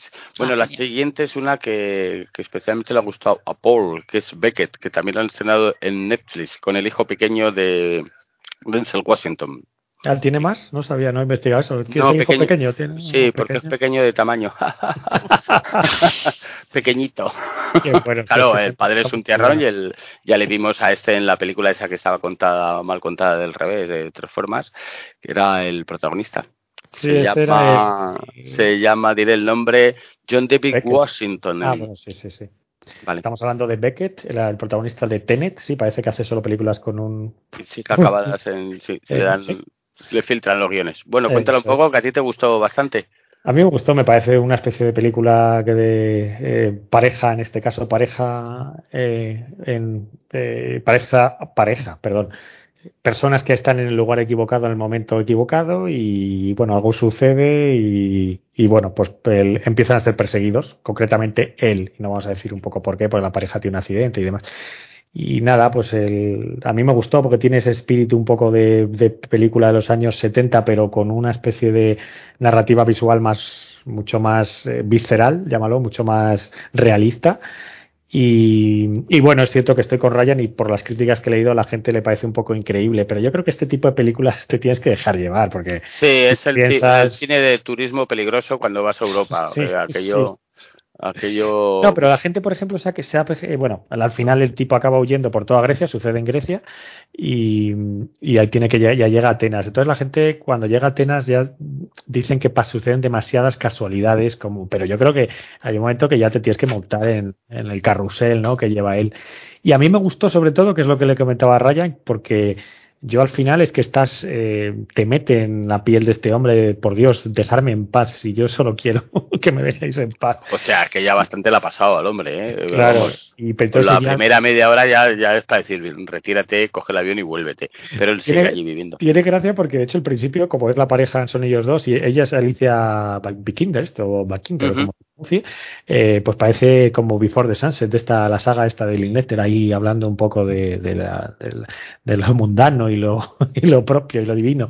Y, pero de repente, claro, la pega un giro la película, empiezan esas persecuciones y, y, a mí sobre todo me gustó porque yo me identifiqué más que con él, o sea, al final era, por Dios, venga, ya, eh, vea por ellos, ciérralo y déjanos en paz.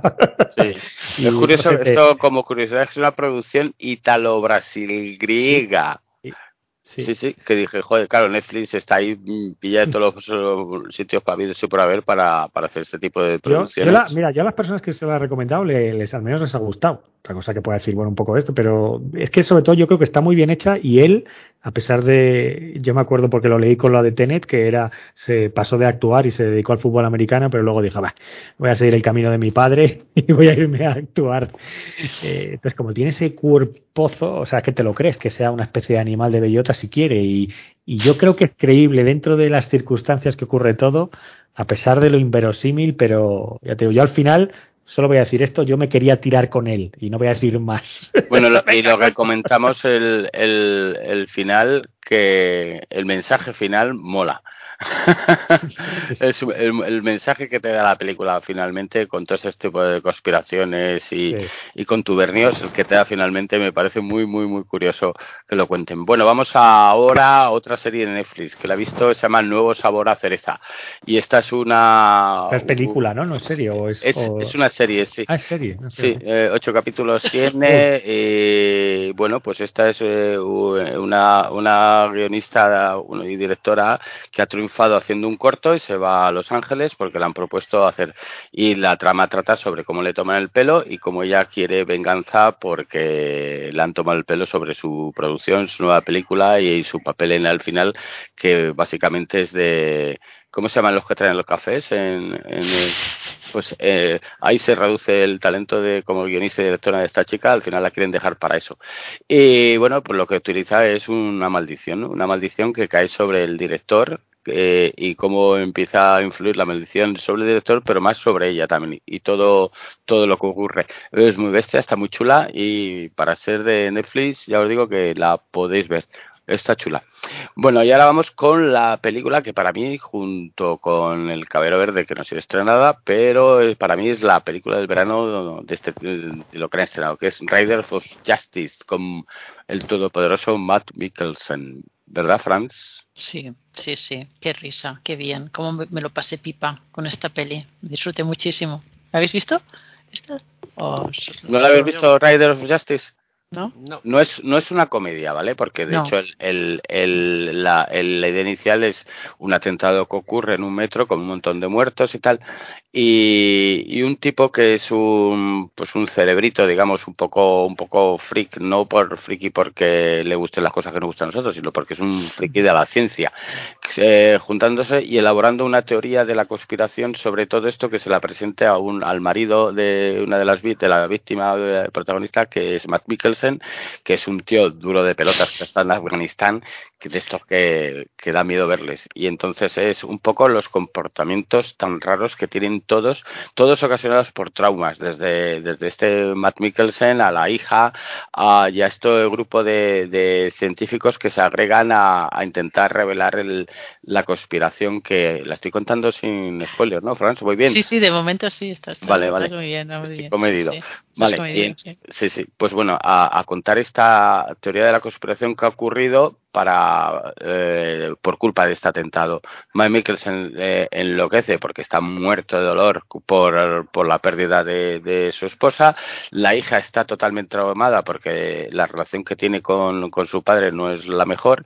Y como se conocen este grupo de gente tan, tan rara. El resultado es brillante, vamos, brillante, ¿no? Porque hay momentos que te descojonas de la risa pese a ser dramáticos, no porque porque son unas cosas que dices, hostia, pobrecillo, pero me estoy riendo, vamos. Verla, no dudarlo, y es para mí de los peliculones del verano, ¿eh?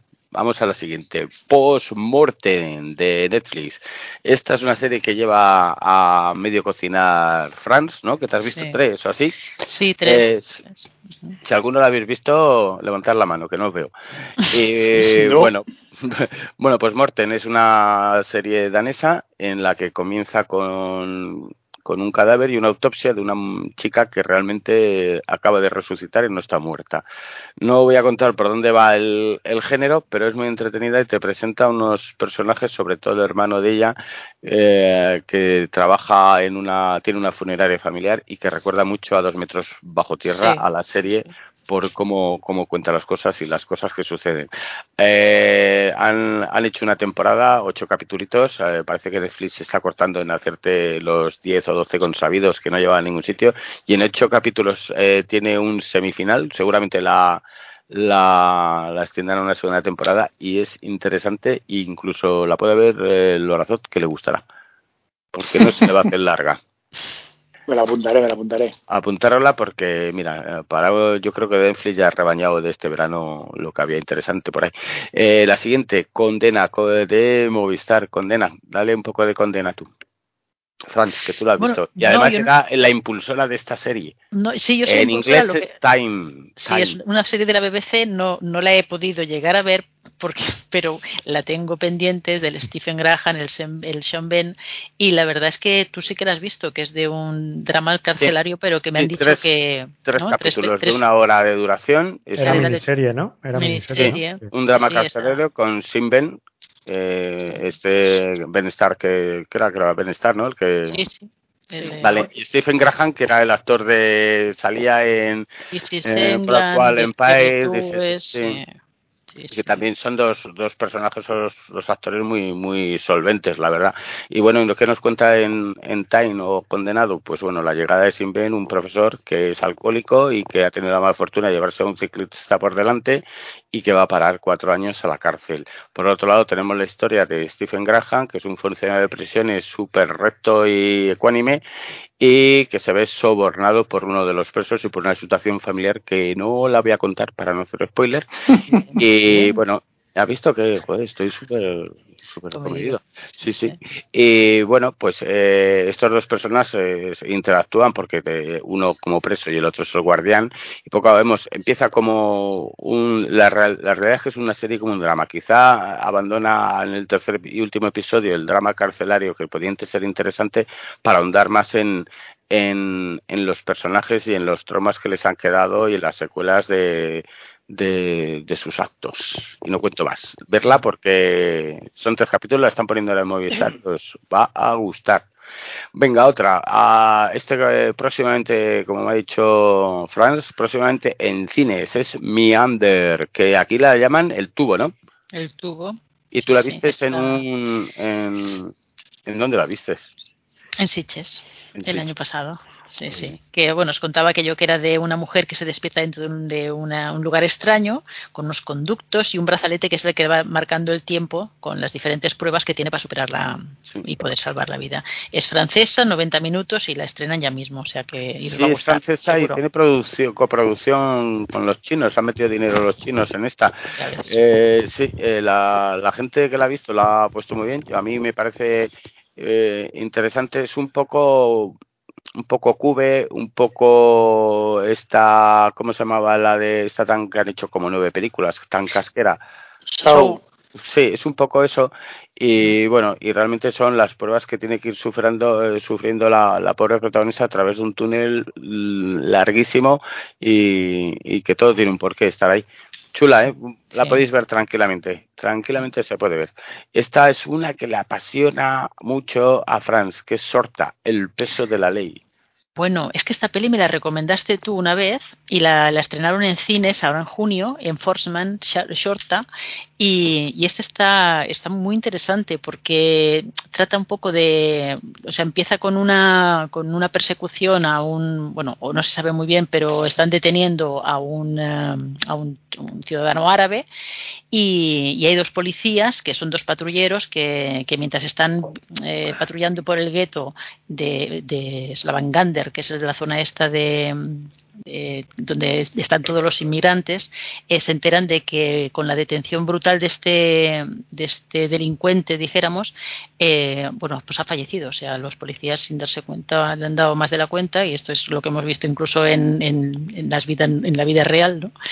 Y claro, ellos se encuentran que se da esa noticia cuando ellos están patrullando esa zona. Y entonces a partir de ahí es cuando estos dos eh, es un tira y afloja, ¿no? Porque claro, están eh, quieren salir de ahí y se encuentran con bueno toda la parte la brutal, aparte de la brutalidad policial pues eso están eh, toda la gente del gueto eh, acorralándolos. Entonces es un tour de force no van van ellos eh, corriendo escondiéndose a todo esto. Hay como una especie de historia paralela de, de las familias. Está bien como crítica social está muy interesante. Yo no sé si a ti te, te gustó. Sí, a mí me, me, mola, me gustó me, muchísimo sí está muy bien ese ambiente que, que presenta de la actitud de la policía cuando se encuentra lo, lo que se encuentra. Es danesa, que no lo has dicho, sobre sí. todo. Ah, sí, sí, danesa. Es muy danesa, ¿vale? Y la verdad es que es, eh, es recomendable. Es una, una Yo creo que esto va a caer. ¿En dónde va a caer esto? ¿En plataformas o qué? Sí, este, bueno, de momento está en cines. No, no sé si tienen, eh, tienen intención de ponerlo en plataforma, pero vamos, lo más probable es que en un par de meses esté. Pero la verdad es que a mí me, me, me dejó, ¿sabes? El cierre incluso me pareció como tan lógico como doloroso. O sea, me pareció brutal, muy bien. Muy, bueno, muy bien. pues la siguiente es una que está, creo que es Movistar, sí. Eh, se llama Solo las Bestias, es francesa, eh, dirigida por Dominique Boll, y que es una de un asesinato, un cadáver que aparece, y a través de las eh, cinco historias de los cinco protagonistas que hay, eh, vamos a descubrir qué es lo que realmente o, ha ocurrido, y cuando lo descubras se te rompe la cabeza, porque es, es brutal. Vamos, dices, hostias, las cosas que ocurren, lo del efecto mariposa, pero llevado ya a un extremo muy, muy, muy creíble y tal. Tiene, recuerda un poco al, por el comienzo el cine de los Cohen, porque vamos a ver a un, pues no sé, es un negro que lleva una especie de cabra a los hombres, una bicicleta y se la presenta a, a un tío que se llama Papa Saun o algo así, que es otro, otro negro de esta colonia francesa, no sabemos de dónde. Y, a partir de ahí saltamos a un ambiente totalmente diferente, que es un ambiente bastante campestre, lleno de nieve y que recuerda un poco al, al, que vimos en Fargo. Y a través de ahí vamos viendo, viendo las cinco personajes eh, protagonistas y cada historia de cada personaje va a aportar algo al por qué este cadáver que ha aparecido también en el cuerpo, el cuerpo helado y, y con síntomas, cada uno más trastornado. Darle porque porque merece la pena, ¿eh? Es de las que te sorprenden sí o sí. ¿Qué más vamos a ver? Ahora estamos en... Dime, rapidito, ¿eh? Rapidito. Joder, pues si vamos a todo. No tiene, la gente no tiene ni ya ni, ni, ni, ni, ni para apuntar en un boli. Esto es todo lo que recomendamos. eh, bueno, ahí, ahí está la, la, comento rápidamente. Me he metido, porque soy un vicioso, me he metido con American Horror Story la temporada 9, que es que en Disney Plus han puesto han puesto todas sí, las temporadas. Sí, lo vi, lo vi el otro día que están todas, pues yo Sí, en Disney. Yo me quedé con el, me quedé en el hotel, que me resultó insoportable. Sí, sí, bueno, gracias a Dios estas no hay que verlas. ¿eh? Si no te gustan las, te las puedes saltar porque son totalmente... Sí, afuera, eso sí, es la base está sí, buena. No son, no son lineales. Esta es, se llama 1984, nos traslada a un campamento de verano. Eh, Paul disfrutará porque es un año favorito, el 1984. Aquí la pinta de los protagonistas da verdaderamente vergüenza ajena ya. Hemos llegado a un nivel que dices, hostia.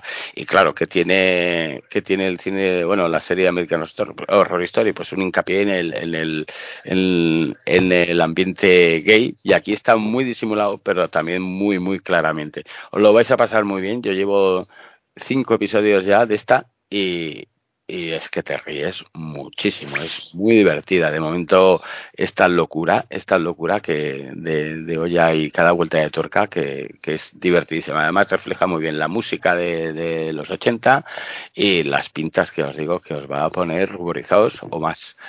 ¿Mantiene reparto o totalmente no, nuevo? No, no, aquí no reconoces con los cardados que Peters, llevan. No no, no, no, no, aquí los cardados y los bigotes y los pantalones minúsculos que llevan los protagonistas no reconoces a nadie.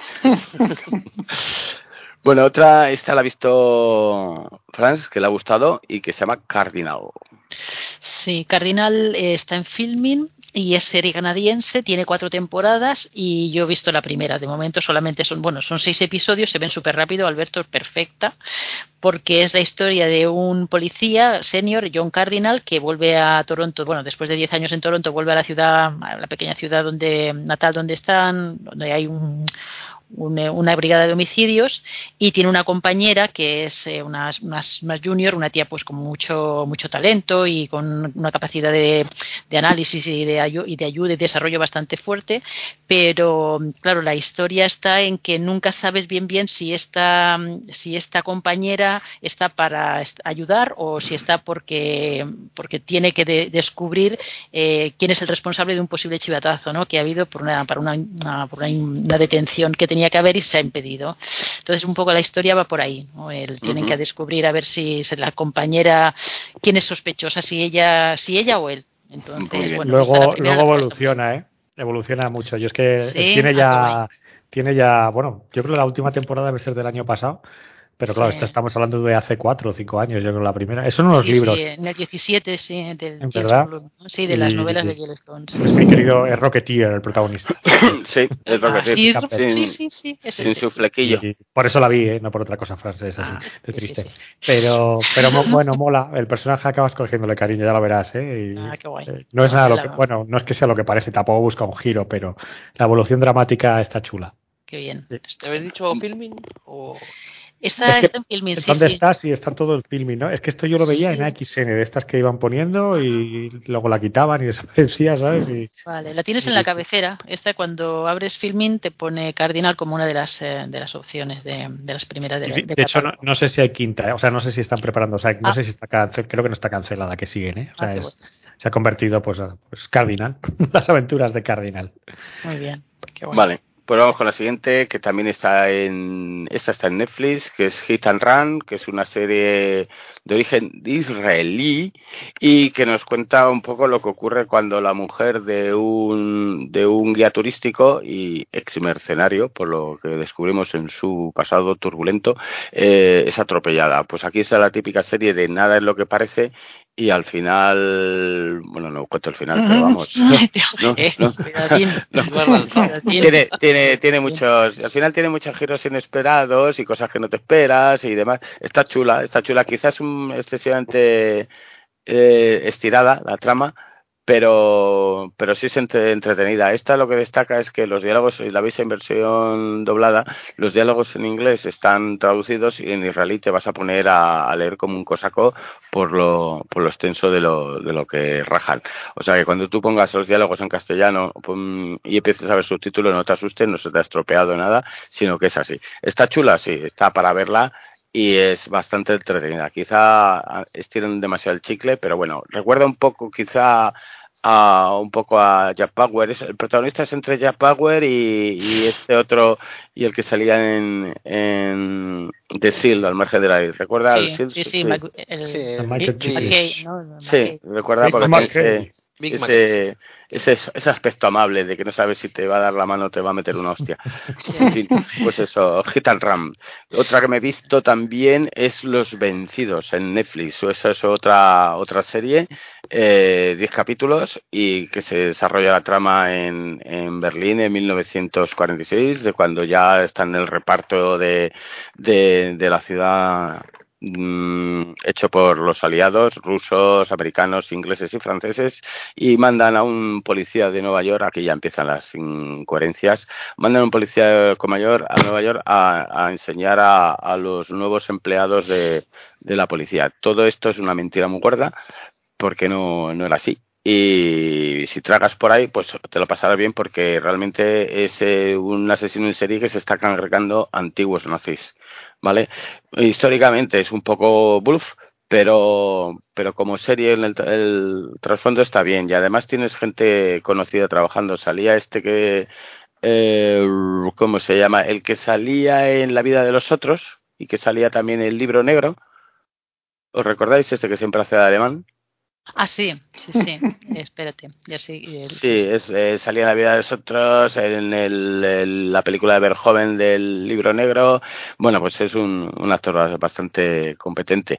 Los actores están todos bien, la verdad, pero ojo, meten, meten mucha morcillita ahí de Burgos eh, que no colaría en la época, pero bueno, darle una oportunidad si os gusta, si no soy muy exquisitos históricamente, os gustará. Vale, la siguiente. Esta se la trae Franz, que le ha gustado, por lo menos, que es un poco raruna, según me ha comentado, se llama Nueve Perfectos Extraños y es de Amazon Prime. Sí, está mm, bueno viene al hilo de, de, la, de, esto que es de estos estrenos que se están dando este verano, por ejemplo la peli Old o eh, Time, no, la de Tiempo, la del Shyamalan o la lo Wild Lotus, la serie Wild Lotus que estabas contando tú, viene a ser lo mismo, no, o sea un resort de, de lujo en el que nueve desconocidos, en el que son una, una familia de cuatro, una, una mujer, una escritora un poquito decadente, eh, pues están yendo a, a bueno a buscar un poquito de descanso y también, ¿por qué no? Pues el, el, estar, eh, el buscarse a sí mismos, ¿no? También. Entonces está Nicole Kidman. Eh, eh, que como una como la directora de, de, este centro no que es una tía rusa así como parece más que se mueva en plan eh, casi casi que flote no toda etérea y tal. Y bueno y en un inicio son yo he visto cinco episodios creo que hay ocho y, y la verdad es que estoy viendo ese episodio y quieres saber qué es lo que va a pasar porque bueno eh, está chulo está chulo y los actores la verdad es que está el Michael Shannon la Melissa McCarthy eh, bueno, la Samara Weaven también, que también hace un papel muy chulo, y bueno, y el, este, el ahora no me saldrá, el Bobby, Bobby Cannavale, que también este hace un papelón. Y bueno, yo la recomiendo porque se ve súper rápido, aunque son 40 minutos cada, cada episodio, pero no sabes bien bien de qué, si es de, si va a ser de terror, si va a ser, qué, dónde va a estar el giro. El, el guionista es el David Kelly, David Kelly, y, y, bueno, y los productores naturalmente también está como productora ejecutiva la Nicole Kidman y la Melissa McCarthy. Pero bueno, que pinta bien. Yo de verdad que la recomendaría, a ver, que darle al primero y que seguramente que os hará seguir al siguiente. Bueno, pues ya la penúltima que tenemos hemos traído hoy es El libro de los negros, que está en filming, es una serie del 2015 que había aquí no había sido emitida y que se llevó, fue nominada a los Satellite Awards. Bueno, pues vale. Eh, que son seis episodios. Esto se puede comparar perfectamente con, con Raíces, porque es la historia de una chica eh, que fue sacada de África, esclavizada, tuvo un hijo, perdió el hijo porque no sabía dónde donde se lo llevaron, donde lo vendieron. Y bueno, y es una, la historia real de una mujer que luchó por los, los, los derechos de, de, libertad de los negros porque ocurre justo cuando la guerra de independencia de Estados Unidos, cuando se pegaban con los ingleses. Los ingleses liberaron a los esclavos, los americanos que eran muy libres y defensores de la, de la libertad individual no consideraban que los esclavos estaban metidos en ese grupo y que debían de seguir currando. Entonces es un poco el, el, la vida que lleva esta mujer escribiendo un listado de, hacen realmente es una lista Schindler de todos los esclavos que deberían de ser liberados con sus oficios y llevados a otras colonias o a otros sitios. Bueno, pues es un poco de, de gracias, es muy cruda y es muy entretenida. La verdad es que os la recomiendo darle, darle una oportunidad porque merece la, la pena. ¿Y qué más? Y nos trae, y bueno, ahora Fran nos trae deporte. Bueno, yo lo recomiendo, bueno, sobre todo a Alberto, que sabía que le iba a gustar mucho, le va a gustar. Seguro que te gusta si sí, te pones. Sí, quiero, quiero verla, sí. Es un, son, es un documental que son diferentes episodios, se llama Secretos del Deporte, está en Netflix y yo he visto dos historias. Una, la de la Kathleen Jenner, eh, de, de una, una, atleta trans eh, que, en el, que, en las Olimpiadas de Montreal 76 se quiso superar a sí mismo cuando era hombre. Y bueno, la verdad es que me ha encantado. Este, este me ha encantado la historia, son cortitos los episodios. Pero la que me ha flipado es la de la de una, de una boxeadora que, que bueno, es la, te le diré el nombre, bueno, que habla de su historia, pero yo es que desconocía Christy absolutamente. Martin, ¿no? Christy Martin, sí, exactamente. Bueno, una tía que tuvo un proceso de, de querer ser boxeadora y entonces se, se mete en, una, en un embolado porque, claro, resulta que el, su entrenador de boxeo, que en un inicio no la, quiere, no la quiere entrenar porque, claro, es un deporte para hombres, supuestamente en aquella época, y, y entonces ve que la tía tiene muchas cualidades porque la tía también es muy fuerte y golpea duro, ¿no? Entonces, bueno, el tío consiente en entrenarla, ¿no? Y en un principio era su entrenador, su entrenador que se convierte en su pareja y a partir de ahí, claro, la tía sufre unos maltratos y unos abusos y amenazas que, bueno, que no te imaginas. Nada, es una hora y 17 minutos y, y la historia de esta mujer, el, el cierre que tiene es espectacular, ¿no? Porque te quedas impresionado de la decisión que toma y lo que ocurre al final, ¿no? O sea, yo la recomiendo porque esta es muy chula, esta me gustó mucho. Cada secreto del deporte es autoconclusivo, ¿verdad? Sí, ¿no? sí, sí, sí, está uno del básquet también, que también que todos son basados en hechos reales, ¿no? Uno del- la del básquet también es demoledora, ¿no? También, o sea, oyes, oyes en primera persona eh, cómo se arrepienten o no de lo que ha ido sucediendo cuando se han metido en líos en partidos o algo así. La verdad es que está chulo, está muy chulo. Gente que le gusta el deporte, la verdad es que les va a gustar. Muy bien. Bueno, pues hasta aquí las recomendaciones que os hemos hecho de todo lo que había durante este verano, que se nos había Oye, espera, acumulado. un, un inciso, un inciso. Yo si queréis me cargo mi sección de noticias porque esta sí que va a estar en el... en el- No, si ya, ya nos lo hemos cargado nosotros. Ah, vale, está bien eso. Pues entonces, pero quiero oír, quiero un pequeño debate de la de Samalayan. No he oído, no la hemos comentado. Ah, hablamos sí, de- sí, va, Es que sí. no, no, no ha gustado, no ha gustado a nadie, parece. Sí, vamos muy bien de tiempo como para No, debatir. sobre no, no, de- no debatir, sí. simplemente quiero saber. opi- No, no, en, en frecuencia no ha salido. Sí, yo Rafa, creo que ¿eh? sí. A, No, a mí me, no, no. me gustó, aunque los actores eh, lo achaco- yo la vi doblada y la achaco mucho al doblaje, creo que no estaba muy bien. No, Ah, ¿sí? la- ¿Tú Sí, sí, eso película, estuvimos hablando de sí. ella, ¿eh? Sí, y hasta Pero- aquí el debate de la película de Samalayan. Tan interesante que. que A mí, pues a mí me gustó. ¿Qué queréis que os diga? Yo creo Bueno, eh, ¿Te has Bueno, leído sale- el, te has Salen viejos, ¿no? al Salen viejos. Salen viejos. salen viejos, por supuesto. No, no me lo he leído. Quería saber tu opinión. Sé que no hemos hablado porque te lo había preguntado en, en la onda. ¿Te lo leíste ese libro? Sí, sí. el cómic, vamos. ¿Y? Y a ver, eh, ¿Qué te el libro más? queda todo muy abierto, no, no explican nada. La peli sí te da, te da La una, te la cierra. te la cierran. Sí. Esto no lo cierra, no. Ni el principio es parecido, hay situaciones parecidas, cambios de personajes, pero sí que hay, hay cosas. Bueno, tampoco las voy a contar, pero pasan muchas cosas igual, pero no se cierra. O sea, no, no te da ninguna explicación, ni sabes qué pasa ahí, ni, ni nada. Bueno, O sea, te lo pues- dejan todo muy abierto. Muy bien. Bueno, pues ahora sí que tienes, eh, ya, eh, ahora te vamos a dar tus minutos de gloria, Paul, que El truño no, no os lo habéis cargado, o sea, el No, el No, truño truño no. la, la gente inexplicablemente todavía le gusta el truño de Paul. Y bueno, y eso es lo que viene a continuación, el truño de Paul.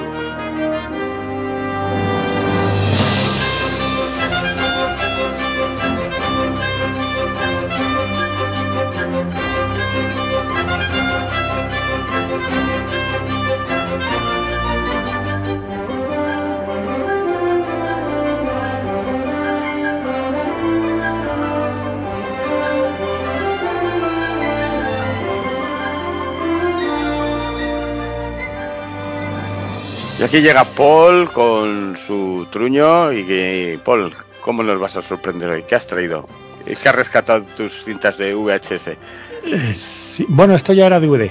Esto debe decir que ya era DVD, esa gloriosa, de los primeros DVDs yo creo que, que compré, yo creo, si os soy sincero.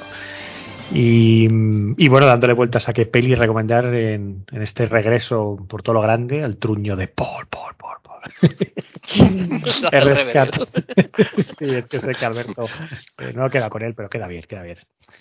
Eh, Pues eso, he rescatado, pues yo tengo una lista que poco a poco iré trayendo, ¿no? Y he traído un éxito que fue moderado, sobre todo en, fuera de Estados Unidos, pero con el paso del tiempo se ha convertido en una película de culto y quiero también al final que me digáis vuestra opinión.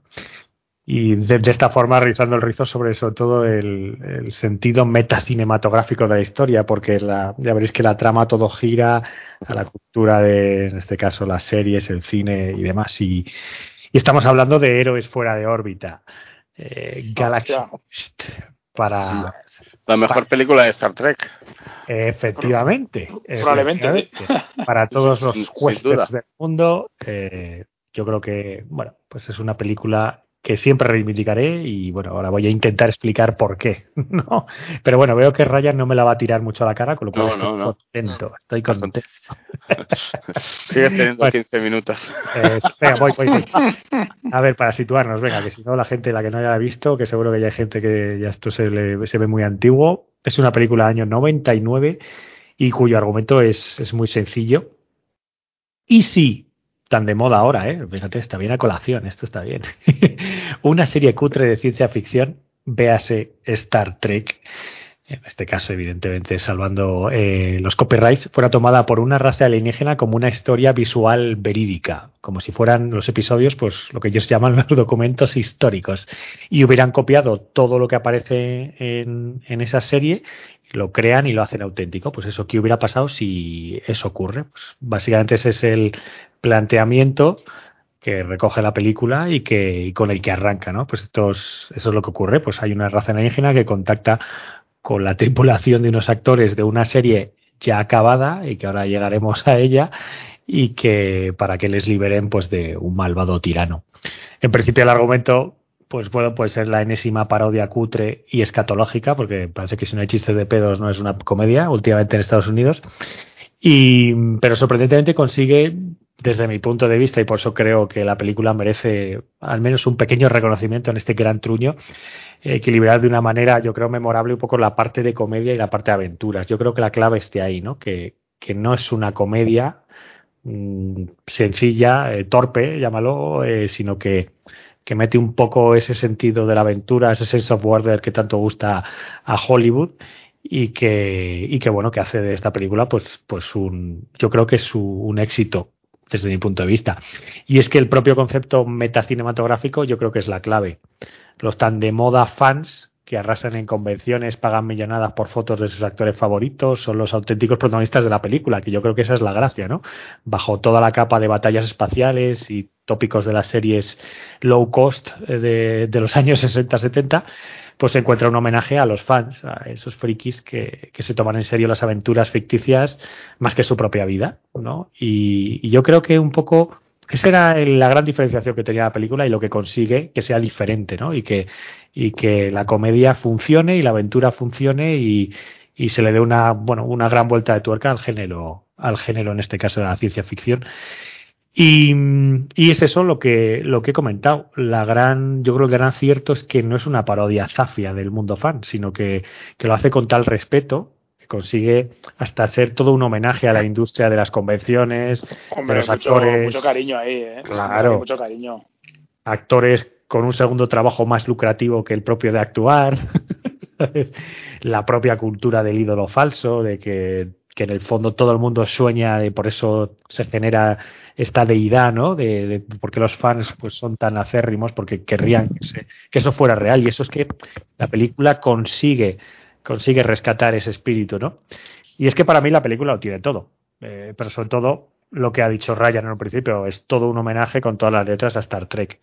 O sea, Galaxy Quest para mí es, es lo que la serie de Roddenberry siempre fue y nunca quiso reconocer. O sea, eh, y al mismo tiempo es la mejor película de Star Trek. Porque mete en el fondo la figura del fan dentro de la ecuación, ¿vale? Star Trek tenemos el concepto, opereta espacial, eh, aventuras, eh, en este caso con el... eh, Espera, lo has dicho, otra, un añadido, mete la figura del fan y del, del los protagonistas que lo dieron todo y que eran admirados y venidos a menos. Claro, sí, sí, pero, pero puedes ahí entender un poco que está hablando de los actores, de actores malos, actores encasillados, pero lo que nunca había metido Star Trek, claro, no podía meterlo, ese, ese lenguaje meta-referencial, o sea, de la serie dentro de la película, dentro de la historia, era eso, meter al fan y encima te lo hace protagonista. Y es que no recordémoslo, a ver, Star Trek es lo que es eh, por la por el fandom que creo, porque si no sería una serie más de los años 60, recordar cancelada con tres temporadas y enterrada, ¿sabes? De hecho, se rescató la primera película, Star Trek, eh, se hizo porque el fenómeno fan empezó a crecer en Estados Unidos. Había convenciones de gente que se vestía como una serie de televisión que no conocía eh, ni el Perry, literalmente, pero lo que hablamos por las indicaciones de Estados Unidos, el repase y demás, pues acabó encontrando a esos fans, ¿no? Que, que en esos momentos, pues, pues no, no, no, salían a la luz, ¿no? Yo creo que era, fue el primer elemento eh, pues que consiguió la cultura pop consiguió eh, la televisión generar una especie de mundo propio eh, que creó el fenómeno fan yo creo como, como se le conoce ahora. Y pero bueno aparte un poco del tema Star Trek eh, la clave y esto es lo que más aburre a Ryan pero me encanta contar la clave en eso es la encontramos en este caso en DreamWorks. La peli es del 99 y DreamWorks acababa de es el estudio que crearon acordados Spielberg Katzenberg y, y otro gerifalte que ahora mismo no sé cuál es, el, eh, bueno, eran los tres, el de la música, Spielberg el del cine y el de la animación, que no sé por qué se me ha ido el nombre ahora mismo, ¿vale? Pero bueno, ese estudio evidentemente llega para intentar competir y ser un Paramount más, una Metro Goldwyn Mayer, un, bueno, un, eh, un estudio fuerte y, y, bueno, pues en el fondo quería hacer una gran comedia espacial en plan la loca historia de las galaxias. Ese era un poco el origen, ¿no? Había llegado a la idea, sobre todo es, oye, ¿qué pasaría si eh, a William Shatner literalmente lo vendieran así, se lo llevaran al espacio porque creían que era un capitán de una nave espacial de verdad, pues, pues el concepto lo compraron y, empezaron a, empezaron a trabajar sobre la historia. Y menos mal que los productores eh, entendieron que la idea debía ser otra, no una comedia descerebrada, porque yo creo que es lo que os digo, yo viéndola la revisé literalmente antes de ayer y y yo creo que es una película que le quitas ese tono de aventuras y esa mala leche que la tiene y bueno, pues se convertiría pues una pues Spaceballs, Spaceballs al final es pues una comedia, una parodia de Star Wars, pero bueno, si la vuelves a ver ahora, pues el humor de Mel Brooks, que mira que ha hecho obras maestras, en este caso era un poco ridículo, ¿vale? Pero, pero bueno, en el fondo se lo tomaron muy en serio toda la parte de aventuras y contrataron a Stan Winston, por supuesto, por los diseños alienígenas, la industria de Tan Magic estaba detrás y o sea que había un empaque y de hecho la película vista ya os digo hace dos días los efectos especiales no cantan nada. O sea se ve bastante evidentemente cierto diseño de producción y demás pues puede chirriar pero los efectos no cantan nada y, y de hecho funciona sigue funcionando muy bien. Y es divertido porque los diseñadores de producción de la película eh, una de las cosas que siempre recuerdan eh, es que eh, nunca habían trabajado con abogados al lado. Y es que el estudio eh, no quería, o sea, DreamWorks no quería que Paramount, que es la que posee los derechos de Star Trek, les, les denunciara porque el Protector, que es la nave insignia de la película, pues fuera una copia del Enterprise, ¿no? O sea, que, que no fuera evidente. De hecho, las letras de la nave, eso se fue una recomendación de los abogados, la llama, ya sabéis, el Enterprise es el NCC 1701, Enterprise no sé qué. Aquí esto es el NTE 3120, pero NTE significa literalmente, y apuntado por los abogados, not the Enterprise. no es el Enterprise. De hecho, era el argumentario si les denunciaba Paramount que cuando estuvieran ante el juez dijeran, mira, es que claramente esto no es el Enterprise. tal cual, diciendo. Eh, tal cual. Bueno, y este tipo de detalles que, que al final pues te, te, ríes. Pero una cosa que yo no sabía, y cuando te pones a investigar eh, la película, pues bueno, te quedas un poco sorprendido, es que quien impulsó de verdad y quien dio luz verde al proyecto fue Harold Ramis el tipo, creo que el director de, de Atrapado en el Tiempo y, y por supuesto era cómo era el, su personaje de Cazafantasmas el pobre ya está muerto. Egon. Eh, Egon no Egon sí sí que siempre se ha dicho que bueno era la mente un poco pues más creativa. Acordaros mis dobles mi mujer y yo. Eh, bueno las de una terapia peligrosa. O sea es un tío que yo creo que ha sabido, ha sabido... En, atrapado en el tiempo no estaba metido también. sí sí atrapado en el tiempo era el director sí sí claro. Eh, aunque luego mira fíjate el otro día mira esto me salgo Ryan dame un minuto off topic.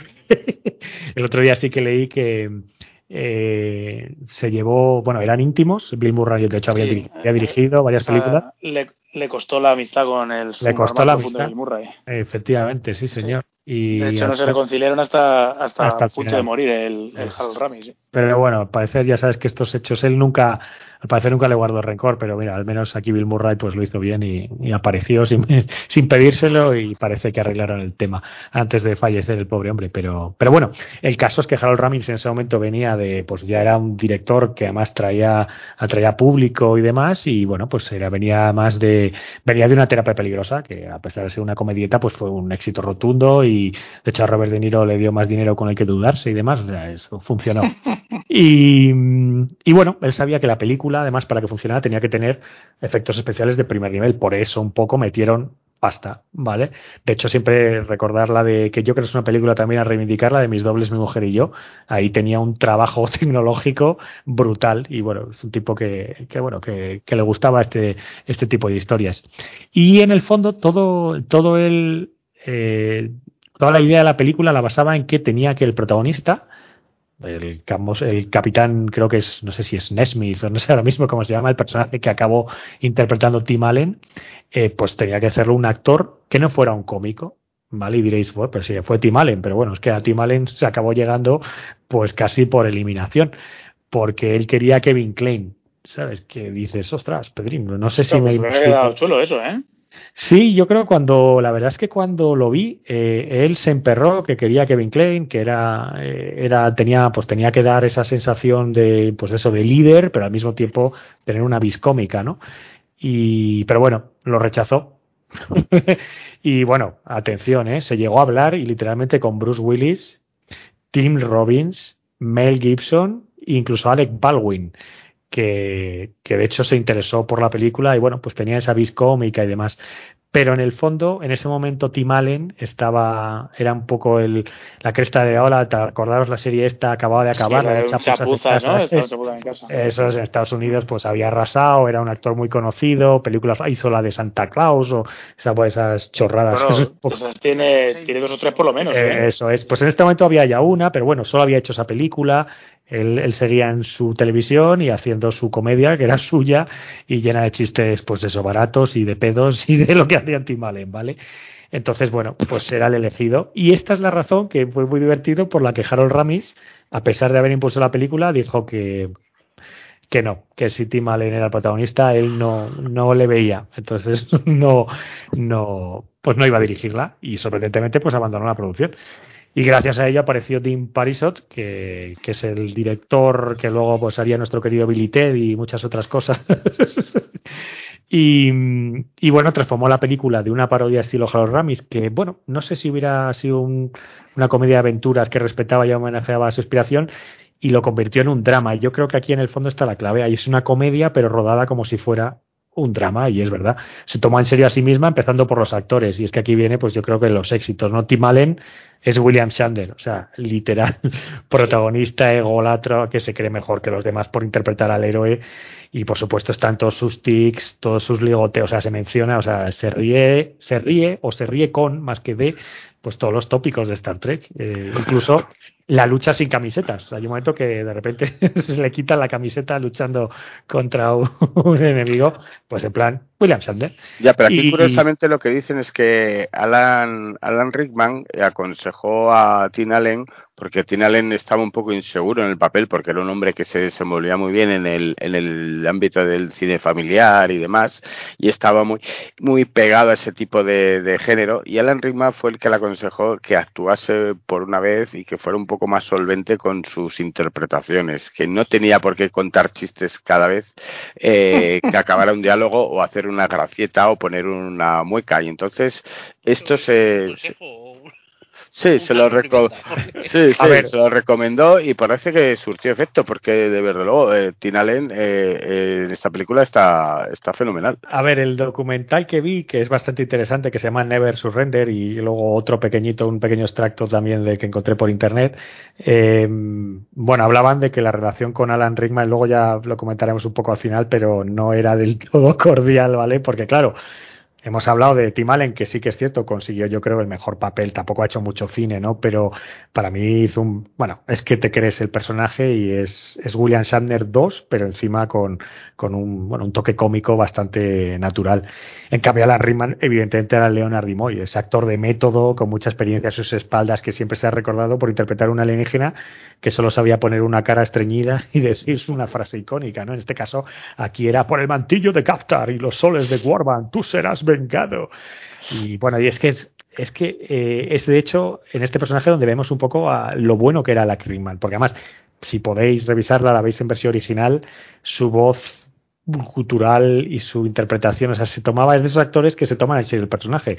Entonces, eh, te lo crees, ¿no? Solo con sus, eh, sus gestos, nos relata muy bien la tristeza de este hombre, que al mismo tiempo, pues vemos cómo en la propia película consigue respetarse a sí mismo a pesar de que él había interpretado a Shakespeare y demás. Bueno, un poco el, bueno, el mismo camino. Por eso hablamos de ese metalenguaje, ¿no? Leonard Nimoy sufrió lo mismo, era un tipo muy conocido a nivel teatral y demás y que, y que pues ya sabemos las inquietudes que siempre toma toda su vida, pero, pero bueno, acabó siendo reconocido por hacer de, Spock, que de hecho estuvo renegando hasta que necesitó dinero, como siempre, ¿no? Reniego de él, pero necesito dinero, pues ya no reniego tanto. Pero bueno, y, y, bueno, pues al final para mí, pues yo creo que es de lo mejor de la película. Es una pena, de hecho ya luego eh, lo mencionaremos que iba a haber una serie, Amazon se lanzó a ello, pero murió Alan Rickman y eso ha pasado a, a segundo plano.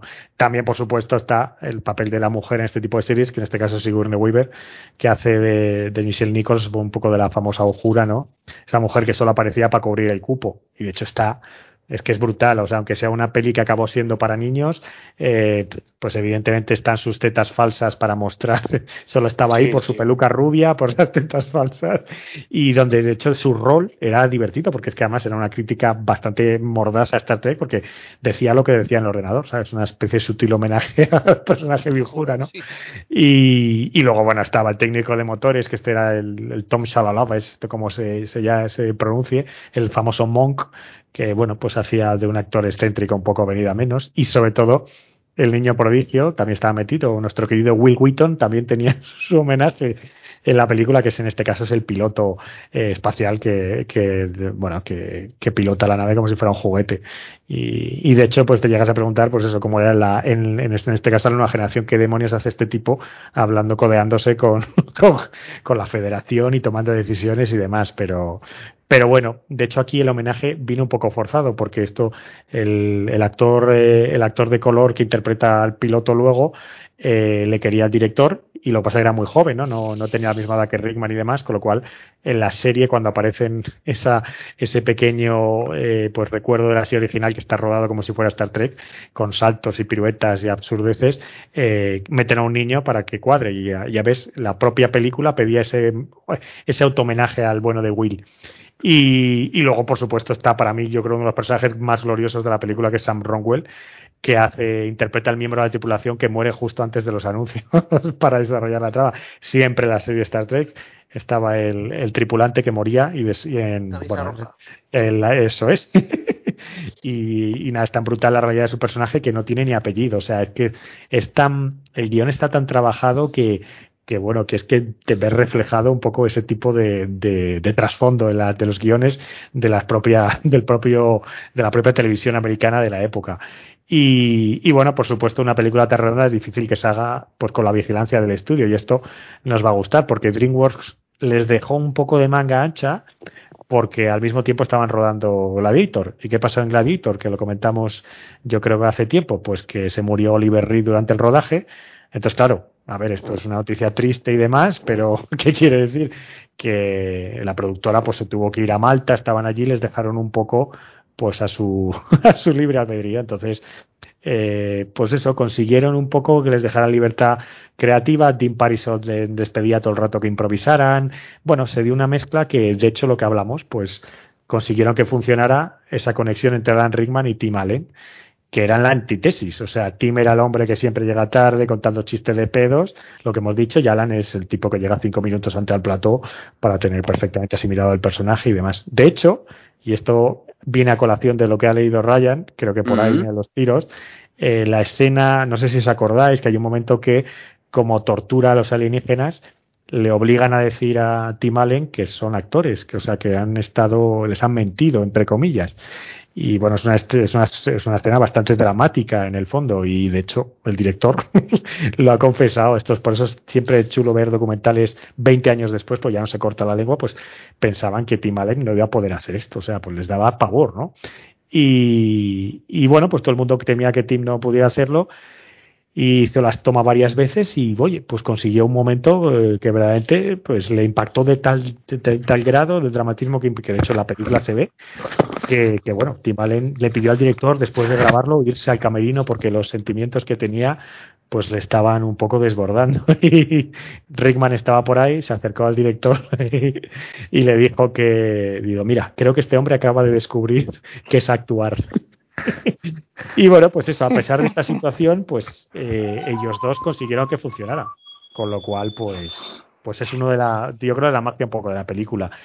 Y, y nada, pues la película, por supuesto, estaba quitaron un par luego ya el estudio, pues decidió dirigirla a niños y demás, quitó un par de chistes eh, macarrónicos o y pues algunos insultos, pero al final eh, hasta el estudio, la mezcla y la propia película en sí consiguieron que fuera yo creo, para mí un elemento redondo, ¿sabes? Está todo ahí, eh, los efectos especiales, tanto los cutres cuando es la serie de televisión como los espectaculares por ordenador. De hecho, hay un efecto muy chulo. La película usa tres, tres formatos. Usa primero cuando te arranca con la serie de televisión, que es formato 4.3 luego pasa a un formato, el estándar un poco medio de cinematográfico, y acaba cuando llegan al espacio como que ya ven la realidad y se vuelve a abrir la pantalla aún más, ¿no? O sea, tiene hasta ciertas eh, delicatessen eh, interesantes, ¿vale? Y bueno, ya veo que me están cortando aquí, que ya, ya voy muy rápido. Eh, por acabar, por acabar. Eh, yo creo que la gracia de la película, para mí, es lo que os he dicho, ¿no?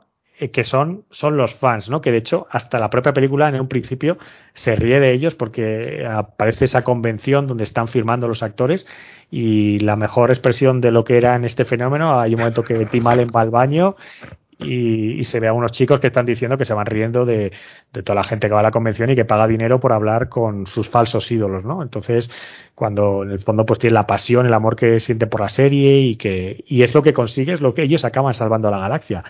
Y ahí está que ahora el fenómeno fan nos puede resultar pues demasiado abrumador, pues ya está aceptado, ya no están ocultos, pero, pero a finales de los 90 esto seguía un poco en las sombras, ¿no? No era la gente, era la gente a la que no te no tomas en serio. Y aquí está el personaje de Justin Long, el actor este que hemos visto, este chaval que tiene cara de niño que ha hecho, en mil películas, pero, pero no recuerdo ninguna.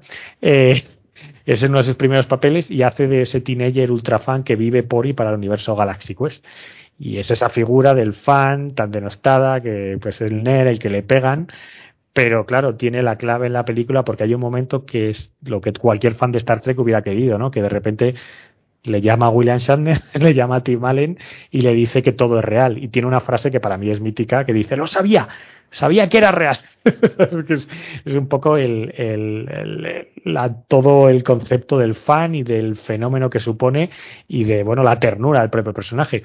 Y de hecho aquí es donde entra un poco el, el, ya los propios homenajes, porque Patrick Stewart, evidentemente le inventaron a la película, y cuando salió dijo que, dice, nadie se rió más alto que yo en el cine. Pero la idea de que la nave y los protagonistas sean salvados por fans que comprenden los principios científicos por los que se rige su universo fue absolutamente maravillosa, que es lo que siempre hemos dicho, ¿no? Que, es que esta gente se sabe, eh, sabe, o sea, podría construir el Enterprise, o sea, le das los planos, ellos los tienen en la cabeza y lo construye. Entonces, bueno, el mismo eh, Patrick Stewart entendía que es eso, que aparte de divertida, le emocionó muchísimo que se rindiera tributo a la dedicación de esta gente. Y, y, nada, pues simplemente para acabar, que tenemos a Grand David Mamet, que dijo, que yo me quedé flipado, no lo sabía, que para él hay cuatro films perfectos. Uno es El Padrino, otro es Un lugar en el sol, Fuego Otoñal, no tenéis que acordaros de él, 1935, y Galaxy Quest. Así que con eso ya lo dejo todo, porque si David Mamet, premio Pulitzer y gran guionista, dice que es perfecta, yo me callo. Y ahora simplemente quiero, yo para mí le vuelvo a dar un 9, me parece brutal, pero quiero vuestras cifras. No sé, Franz, por empezar por ti. No, no la he visto, no la he visto, no, eh, no, que va, que va, no la he visto. ¿Te he picado? Te he picado Sí, la verdad es que sí que me has picado, porque además tienes ¿Eh? tanta información y tienes tanta anécdota que es que, bueno, dan, dan ganas de, de verla. Eres, eres, eres tan cansino que. es que por no irte más. Oye, oye, simplemente no, no, no corta mucho, ¿eh? Cuando ya me has dado el aviso, no, no corta mucho, lo tenía más o menos medido. Pero bueno, vale, pues Fran, ya me contarás y... A ver, Sí, Rafa. ¿a ti qué te No, pareció? Porque sé que la has visto, claro. Sí, sí, hombre, un 9 me parece mucho, no sé. Sí, sí me ha gustado, ¿eh? Siempre me ha gustado mucho. Y es, y es muy divertida, muy entretenida. Y lo que dices tú, como, como mezcla pues la ficción con la metaficción, con, con lo que luego todo es verdad. Yo, pues yo, estando en el programa que estamos, pues un 7, que es la nota del que estamos dando a todo. Alberto, tú. No sé, yo es que hace mucho que no la veo. Yo de- recuerdo desde luego que la, que la disfruté mucho, sobre todo Alan Rickman me, Sí. me parecía absolutamente genial. Pero vamos, yo creo que un 7 mínimo. A lo mejor la vuelvo a ver y le daría más o tal, pero vamos, un 7 se lleva seguro. Y ahora ya, Ryan, no eres un 5, por favor. Voy, voy. Voy a dar el, el- Estamos dando puntuación, ¿verdad? Sí, sí, ya sé que has vuelto ahora mismo de, de fumarte. Sea, despierta, sí. despierta. Sí, Hombre, eh, pues le voy a dar a esta peli le voy a dar un, un 8 porque la Sí, verdad sí. es que Hostia, estás ahí ¿Eh? Sí, desconocido. sí, sí. Es que me mola, esta película me mola. Yo soy muy fan de Star Trek y, y reconozco todo. eh, es un Star Trek, tra- eh, como has dicho tú, eh, tratado más seriamente, a pesar de tener un, un entorno muy cómico y demás. Y, joder, que están mejores los actores de aquí que los de la propia serie de. Y a, a mí me hubiera gustado ver una, una serie de, de esto. Sí que es cierto que esto no existiría sin Star Trek y ese tipo de, de, de series, pero joder, yo creo que, que es una peli que además no ha pasado el tiempo, porque como has dicho antes, eh, los efectos están cuidados, los efectos Sí, especiales. sí, ¿eh? Si la volvéis a ver, yo te la recomiendo, Alberto. Sí, si no la has eh. visto, pónsela de hecho a tus peques, que les va a gustar, ¿eh? Ya verás. Ujú. Eh, A así ver, que a ver, a ver por dónde anda. Que está en Prime. En Prime Ah, pues mira, genial. sí, darle, darle un visto. Yo, yo creo que la vi relativamente hace poco, ¿eh? y la verdad es que Te sigues que riendo, ¿eh? se te sigue riendo con los chistes. El, el sobresale el Alan Rickman, que era un actorazo como un pino. Sí. Y, y bueno, joder, Tim Allen, que yo le tengo especial manía porque no nunca me ha hecho, me ha parecido un tío ni gracioso ni. Sí. Y él tiene que haber, se ha dedicado, eh, he intentado evitarlo de todos los medios. Está bien, está bien. Y luego Sam Rockwell, que estaba ahí despuntando y que lo hace de maravilla. En general está el reparto Brutal. fenomenal, brutal, Sí. brutal, brutal. Sí, sí. Pues eso, un, un 8 le doy. Muy bien. Pues Muy bien. esto ha sido todo, Truño de Paul. En el truño de Próximamente, más. Muy bien. Bueno, pues y ahora vamos a pasar a la última sección que hemos quitado las noticias de Paul. Oh, Hacemos porque- un mix, un, un sí, mix hacemos un- noticias, un- estrenos. Claro, y vale, sí, los no, me próximos- parece bien, me parece bien. los- no os porque incluso esto da tiempo a que antes de que se estrene la película por lo menos nos oigan y las noticias quedan desfasadas inmediatamente en cuanto las narras. Y bueno, pues son los próximos estrenos que nos producen ansia, que son, son varios. Bueno, pues eh, si quieres, no sé si tienes ahí las caretas, te has preocupado de verlo o algo o no. Ah, ¿quieres que, ¿quieres que yo sí, hombre? Sí los he visto y me parecen Hombre, interesantes. Bueno, bueno, Claro. pues venga, pues para que veas que no, que igual te quitamos que te damos, ahí así somos la, la realeza, eh, pues nada, coméntalos un poco y, y nos vas preguntando y nos vas eh, trufando de cosas interesantes sin llegar al nivel de contarnos la peluquería de uno o con quién Muy salió bien, fulano. Muy bien, me parece una buena selección. De hecho, voy a meter un par más, pero. Ya estamos, Claro, ya hombre, claro. De hecho, eh, como quiero respetar mi sección, aquí está sonando Vangelis con Blade Runner. Sí, señor, qué maravilla. Da igual. Eh, noticias, eh, próximos estrenos. Bien. A ver, pues la primera es Dune, ¿no? Eh, de- a ver, estrenada ya en Venecia. eh, a- no he querido leer. Voy a tope, ¿eh? Sí, no o he querido leer mucho, pero bueno. Hay gente que ha dicho que, que bien, pero ya sabes, al ser una megaproducción, ya sea, hay que criticarla. A mí me da que me voy a quedar con ese bien, ¿eh? que es bastante espectacular. Pero, bueno, no es que no quería leer mal, ha gustado. Con lo cual. Y, pero a, eh, mí, a mí lo que me importa es, tú que lo sabrás, que ha dicho Bollero. A mí eso es lo que me importa. pues no, no lo sé, no lo A sé ver. qué ha dicho Bollero. No Ay, lo yo he sé. visto un vídeo en Twitter de, ¿cómo se llama? María Guerra se llama la. Sí, la sí, de sí, láser, sí, sí. sí. Yo creo que está un poquito desafortunada. Sí, bueno, es que sí, María Guerra. chica, eh, Sí. De Mariana Guerra no, no vamos a decir mucho porque a lo mejor nos dejan de oír varias personas. Así que corramos un estúpido velo. Ya os contaré fuera de línea varias cosas. Vaya, vaya, vaya. Pero no, hombre, yo tengo. Hombre, hay mucho hype, ¿no? El último tráiler, ¿qué os pareció? No sé. La verdad es No que lo tiene he una visto, pinta. No, no- no he querido verlo, pero vamos, a mí me por si te ofende, por si te ofende el tráiler o qué. No, porque sinceramente es una película que quiero ir lo más eh, virgen que pueda, porque sí me, es una película que me apetece mucho y para mí yo creo que la única pega que le voy a poder poner a la película, bueno, o espero poder poner a la película, es que yo creo que, que la locura visual que tenía la de Lynch, esta no la va a tener. Que no digo que sea malo o bueno, porque es cierto que el, el libro es infinitamente más sobrio que lo que te muestra Lynch, ¿no? Y yo creo que aquí va a estar más cerca del libro que, que Lynch, pero yo reconozco que aunque la película era totalmente incomprensible, a mí ese locurón me, me molaba. Pero es que esta película yo creo que le, o sea, yo creo que lo tiene todo. O sea, a mí Villeneuve creo que puede, a mí me flipa. El casting creo que es un acierto todos y cada uno de ellos. O sea, yo, yo creo que lo tiene todo para petarlo. Bueno, habrá que ver qué hace Villeneuve, pero es capaz de, de- de lo mejor y de lo peor, ¿eh? No tiene... Uf. Parece sé. que de- después del estreno, que no sé por qué, bueno, nunca sabes Hollywood cómo funciona, con COVID además mediante, eh, sorprendentemente la secuela no, es- no tenía la luz verde. Estaba ya todo preparado, pero ahí Warner no había soltado la pasta. Además- Pero ya parece, parece ser que se va a estrenar ya con el sobrenombre de Dune parte 1, con lo cual lo de Venecia pues le ha debido darle impulso para decir, venga, ya nos gastamos Hombre, la es pasta. que hablan. Decían que es había estado la dos, peña.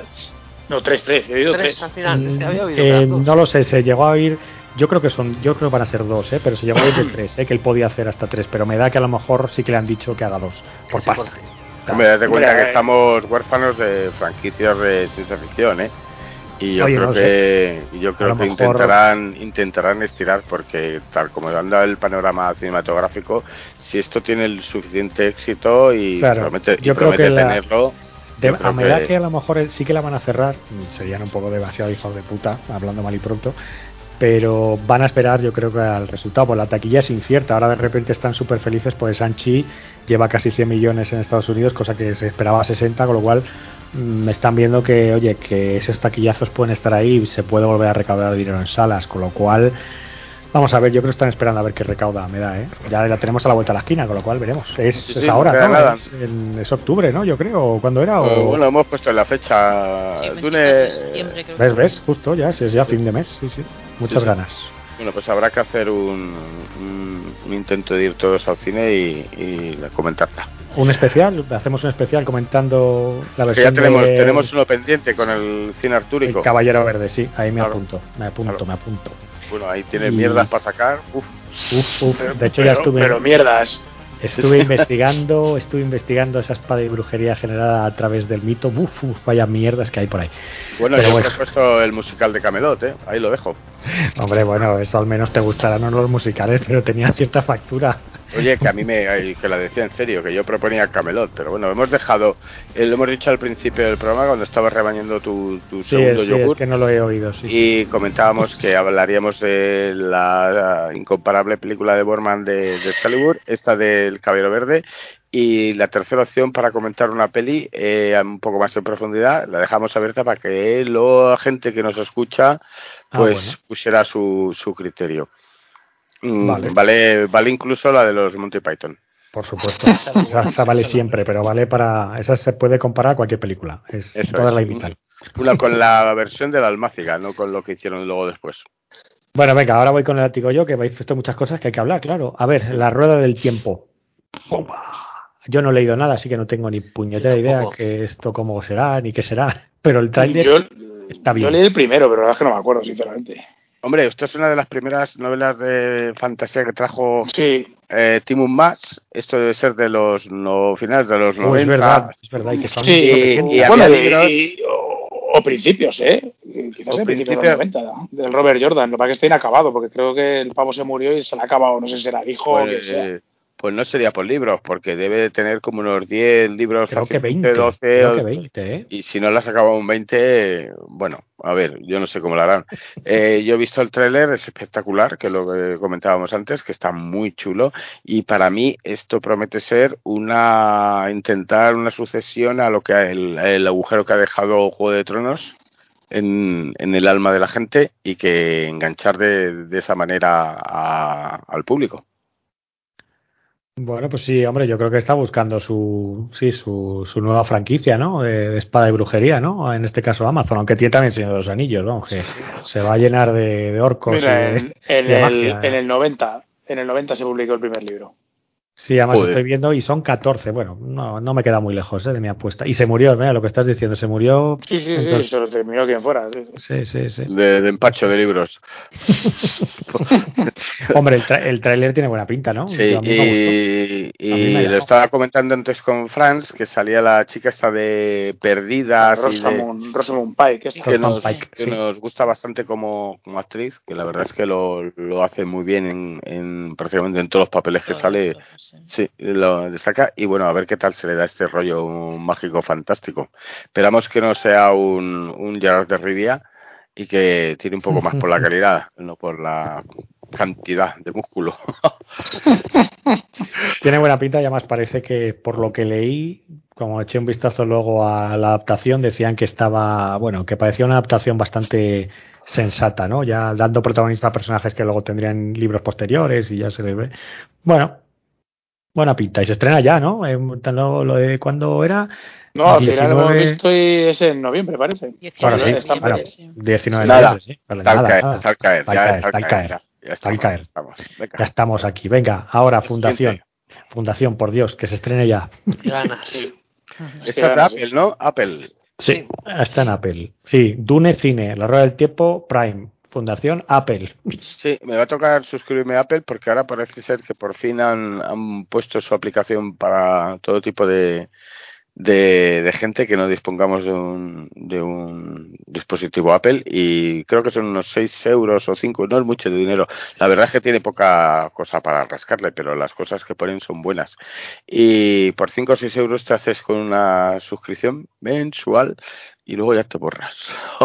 Claro, no, pero si es que desde aquí yo siempre lo digo, que esto nos, nos creemos ya, nos, in- vamos, nos, nos enchufamos y ya creemos que no se puede quitar. Oye, pagas un mes y te largas. Claro, sí, yo tengo una, un, Claro. un, un amiguete conocido, Julián, que lo comenta, que eso se Claro. hace mucho más en Estados Unidos, pero aquí como que no tenemos esa costumbre, pero, pero dice claramente, él por ejemplo se suscribió a Disney, se vio lo que le interesó, se dio de baja y pues si hay Claro. un próximo estreno que le llame la atención, se vuelve a suscribir y punto. Y- y de es- los- es tenerlo controlado. ¿Y ese, y ese sistema de los presentes aquí lo hace alguien? ¿O No, no, que- pero, No. pero habrá que hacerlo porque al final, Bien, al final es tirar- al final es tirar pasta. Sí, pero ya sabes que en Apple, cuando acabe Fundación, te van a poner otra y ahí dices, bueno, ya no lo noto, ya me quedo y tal. Y así estoy yo, viviendo con la mierda del Netflix día a día. que me consume. Pero bueno, Pues La eso, estoy cambiando, Fundación- yo mi suscripción de Netflix a título personal la estoy cambiando por la parte de HBO, con lo cual me siento menos... eh, Mira, una de las noticias, re- unas de las noticias retrasadas que ya hablaremos en siguientes programas es que HBO Max confirmado es la primera Sí, el para primer otoño, país que llega, sí, llega en otoño, no hay fecha, pero vamos, el otoño ya está al caer. Para vamos. juniors ya, ¿eh? Vamos, yo de luego si tiene lo que tiene en Estados Unidos de animación, Tiene sí o sí. pinta, según estuve investigando, parece ser, porque ya hay en, el- en la dark web que tanto le gusta a Ryan, ya han comentado que, que hay mucho material ya que está, está doblándose y demás, con lo cual tiene pinta que va a salir con bastantes cosas que no había. Sobre todo de, pues todo el tema de animación de, DC, de tu Harley Quinn que querías ver, pues tiene pinta de que va a llegar. Ujú. Sí, yo confío, confío ahí. Pero bueno, Fundación, ¿qué? Eh, gana sí, ¿no? Ya está, ¿no? No hay Sí, mucho más que contar, ¿no? Muchas, muchas. aquí yo he hecho como tú, Alberto, no he visto el último tráiler, aquí sí que ya me he querido quedar. Sí, sí, yo prefiero estar ahí libre. A ver, más, Cry Macho. Recordar, Clint Eastwood en su nuevo papel haciendo Ahí de... sí he visto el tráiler y mola. ¿eh? A mí el tráiler, lo que pasa es que es un poco como más de lo mismo, pero bueno, luego este, por ejemplo, que yo no la he visto, comentaba antes Ryan de, la, de Mula, al final siempre tiene un poco de, gap- de, de sitio sí, ¿no? que para, sí, que- para sorprender. que, que, que igual Mula en un panorama cinematográfico un poco mejor, de mejor calidad no, no sobresalía, pero lo que hay ahora, pues, joder, ver a Clint Eastwood, que es un tío bastante solvente en, en sus papeles y que no interpreta, pese a mucha gente que sigue diciendo que interpreta lo mismo, es mentira, no interpreta lo mismo. Aquí tiene un personaje totalmente distinto al que vimos de, de veterano de Corea en la, en la anterior. Aquí Bueno, pero el perfil es el mismo, un poco estereotipo de héroe ya con sus mm, traumas personales. Hombre, un el perfil es el perfil es el mismo si te refieres a un actor de más de 80 años que está haciendo un papel de señor mayor. Vale, Bueno, pero que los, no, 90, ¿no? No sé cuánto tiene ya este hombre. Claro, Sí, claro, ya. Pero las, las, los personajes, los papeles que tiene son diferentes, ¿eh? Mientras que en Mula, para mí, eh, la apariencia de, lo decía antes, la apariencia de un tío, de un abuelete majete y tal, esconde un hijo de puta que se ha portado fatal con su familia, yo le veo aquí en otro papel totalmente diferente. Yo, yo no sé, con Clint Eastwood yo distingo, es decir, no estamos hablando de, de Harry sucio, estamos hablando ya de otro tipo de papeles. Bueno, pues eh, bueno, hombre, sí, evidentemente no son los papeles de su juventud, pero me Claro. parece que hace un poco el, el mismo perfil, Hombre, ¿no? Pero incluso es, es que la, la gente le juzga mal al Clint. Hay que hacer un especial de Clint, apuntarlo. Porque, joder, en, en El Seductor no tiene que ver nada con un papel como sean Gritos en la Noche o cualquier otra de sus películas. Es que son totalmente. A ver, y ya tendemos todos a meterle como es abuelo, pues hace siempre el papel de abuelo eh, duro y, y con el culo ya forrado de hostias, tal. No, no, es que es otra cosa, es que es otra cosa. No, ese, ese es Liam Neeson. Bueno, mira, aquí habéis metido ahora el tráiler de No Respires 2. Hombre, la peli está bien, pero tanto como para traerlo a, a mi subsección falsa. Ya, es que No, se, no. se vino, se vino arriba Franz Culpa y mía, es culpa súper- mía. Es que me gustó Pues venga, mucho la Fran, 1. habla, habla, pues dile, ya que lo has traído, Pues, defiéndelo. nada, yo lo defiendo. 24 de septiembre se estrena y estaré yo en el Y, cine y esperando. sabéis que esto, el No Respires 2, es una precuela a No Respires. Se nos cuenta el origen del padre y. Ah, es precuela. y- eh, Mira, sí. pues a lo mejor me ha cobrado Sí. interés ahora, no Sí, sabía. lo que está contando es una historia anterior de cuando estaba con su famosa hija en, la, en una cabaña y lo que ocurre. Eh, sigue siendo igual de hijo de puta y, y tal. Y bueno, ya vamos a contar un poco los orígenes de este hombre. Hombre, yo creo que después de ver eh, la primera, eh, que un poco más te pueden contar hacer una segunda parte. Tienen que tirar hacia, hacia atrás en el tiempo. Claro. Mm, Sí, bueno, eh, sí, pero bueno, por eso no le di mucha mayor importancia a esta película. Por cierto, Franz, que yo creo que a lo mejor si te has acercado a verla, ¿has visto Maligno, la nueva de James Wan? Sí. Y le ha gustado. ¿Y por Oye, qué no la has eres- comentado? Porque no me han dejado. Ah, Uy, vale. Me han dicho, le hemos, le hemos dicho. no, El no. Ryan. Ryan, que es un, un Pero censor. si no la, si no la ha mencionado, si no la ha Calla, calla, que esta es mi sección robada. Habla, Ryan. vale. Digo, no, Ryan no. Calla, Ryan. Ah, vale, Habla, yo callo. Franz. Ostras, yo me lo pasé súper bien. Bueno, un- es como un slasher ochentero, pero visto en el 2021, con, un, con una ida de olla espectacular y súper... sí, sí. pues sí, sí, pero bueno, súper bien. Gore a tope. Pero mejor, mejor que Insidious, que a mí me parece brillante No, de él, o no, no. No, no, no, es más. Yo puedo, yo sin verla eh, puedo aportar algo porque he Ah, leído ¿tú no lo habías visto? Pensaba que sí que lo habías visto. No, no, no, no la he Ah. visto todavía. Pero sin verla puedo aportar un, un, un granito. Esto, por lo visto, eh, según he leído por ahí, es un poco eh, homenaje al género italiano, al giaglio, Al giaglio, gallo, al Gallo. Al al gallo, al gallo, al gallo. Giaglio. al, al- al gallo con ave Sí, o el Mario Baba o alguno de estos. Sí, ese, sí, ese sí. toma, Mm. toma ese rollo. Yo no sé qué tal estará. A mí el director eh, con la primera Insidious me, me pareció que lo hacía el tío perfectamente y, lo- y es una de las películas de terror que afortunadamente sobresalió entre toda tanta basura y yo creo que esta tiene, tiene visos de repetir, pero bueno. Bueno, esta es entretenida. La primera parte es como recordar como eh, en los 80 o en los 90 cuando íbamos a ver, a este- bueno, no- los más seniors, cuando íbamos a ver este tipo de películas de sustos o de, ¿sabes? Eso. Y dice- yo, yo además iba súper positiva, ¿eh? porque el One me gusta mucho. Entonces, bueno, me- me- yo me divertí, me lo pasé. Tiene ahí un, un giro que te partes también, porque dices, madre mía, no puede ser. Pues sí, sí, sí, está chulo. está Tengo chulo. ganas, porque a mí reconozco todo lo que ha hecho, incluso Sao, bueno, Sao la primera, como fue en el origen. Sí, la, la primera sí. Está bien, claro, claro. Bueno, bueno, pues mira que. Ah, aprovecho y pregunto también a Fran. ¿Y Candyman la has visto? Sí. Pero tampoco le dejé meterla. Tampoco. no. ¿Qué tal? Pues muy bien también, muy bien. Yo de la primera, la primera que la vi en el cine también, y, y en aquel momento pues a mí me gustó mucho, y hace un montón de años. Y esta segunda yo pensaba que iba a ser una continuación y no. Eh, tiene otro, le dan otro vuelco diferente, pero también muy interesante. Y entonces el dan, hacen unos pequeños guiños a la primera, con lo cual está la voz también de la Virginia Madsen, es que la escuchas así, bueno, está chulo, no quiero tampoco, no hacer, no voy a hacer un spoiler como me he pegado antes, entonces... Pero en la, en la primera estaban reivindicando, hoy por hoy reivindicaban el, el racismo y la discriminación de, de gente de condiciones eh, peores. Y en Sí. esta, yo no sé, sale, sale por ahí Jordan Pelé, creo que, que está Sí, metiendo sí. mano. Sí, y Jordan. Pelé sí. nos mete siempre lo mismo, ¿eh? Nos metió Bueno. Ash y nos hizo también la, la otra de. Eh, ¿Cómo era? Eh, no, Eh, sí, eh, déjame salir y tal. Get Out, sí, Get Out, sí, sí. Sí, bueno, bueno. y Den, que no lo hemos comentado la serie, pero también igual lo mismo. Sí, y también estaba metiendo lo mismo, ¿eh?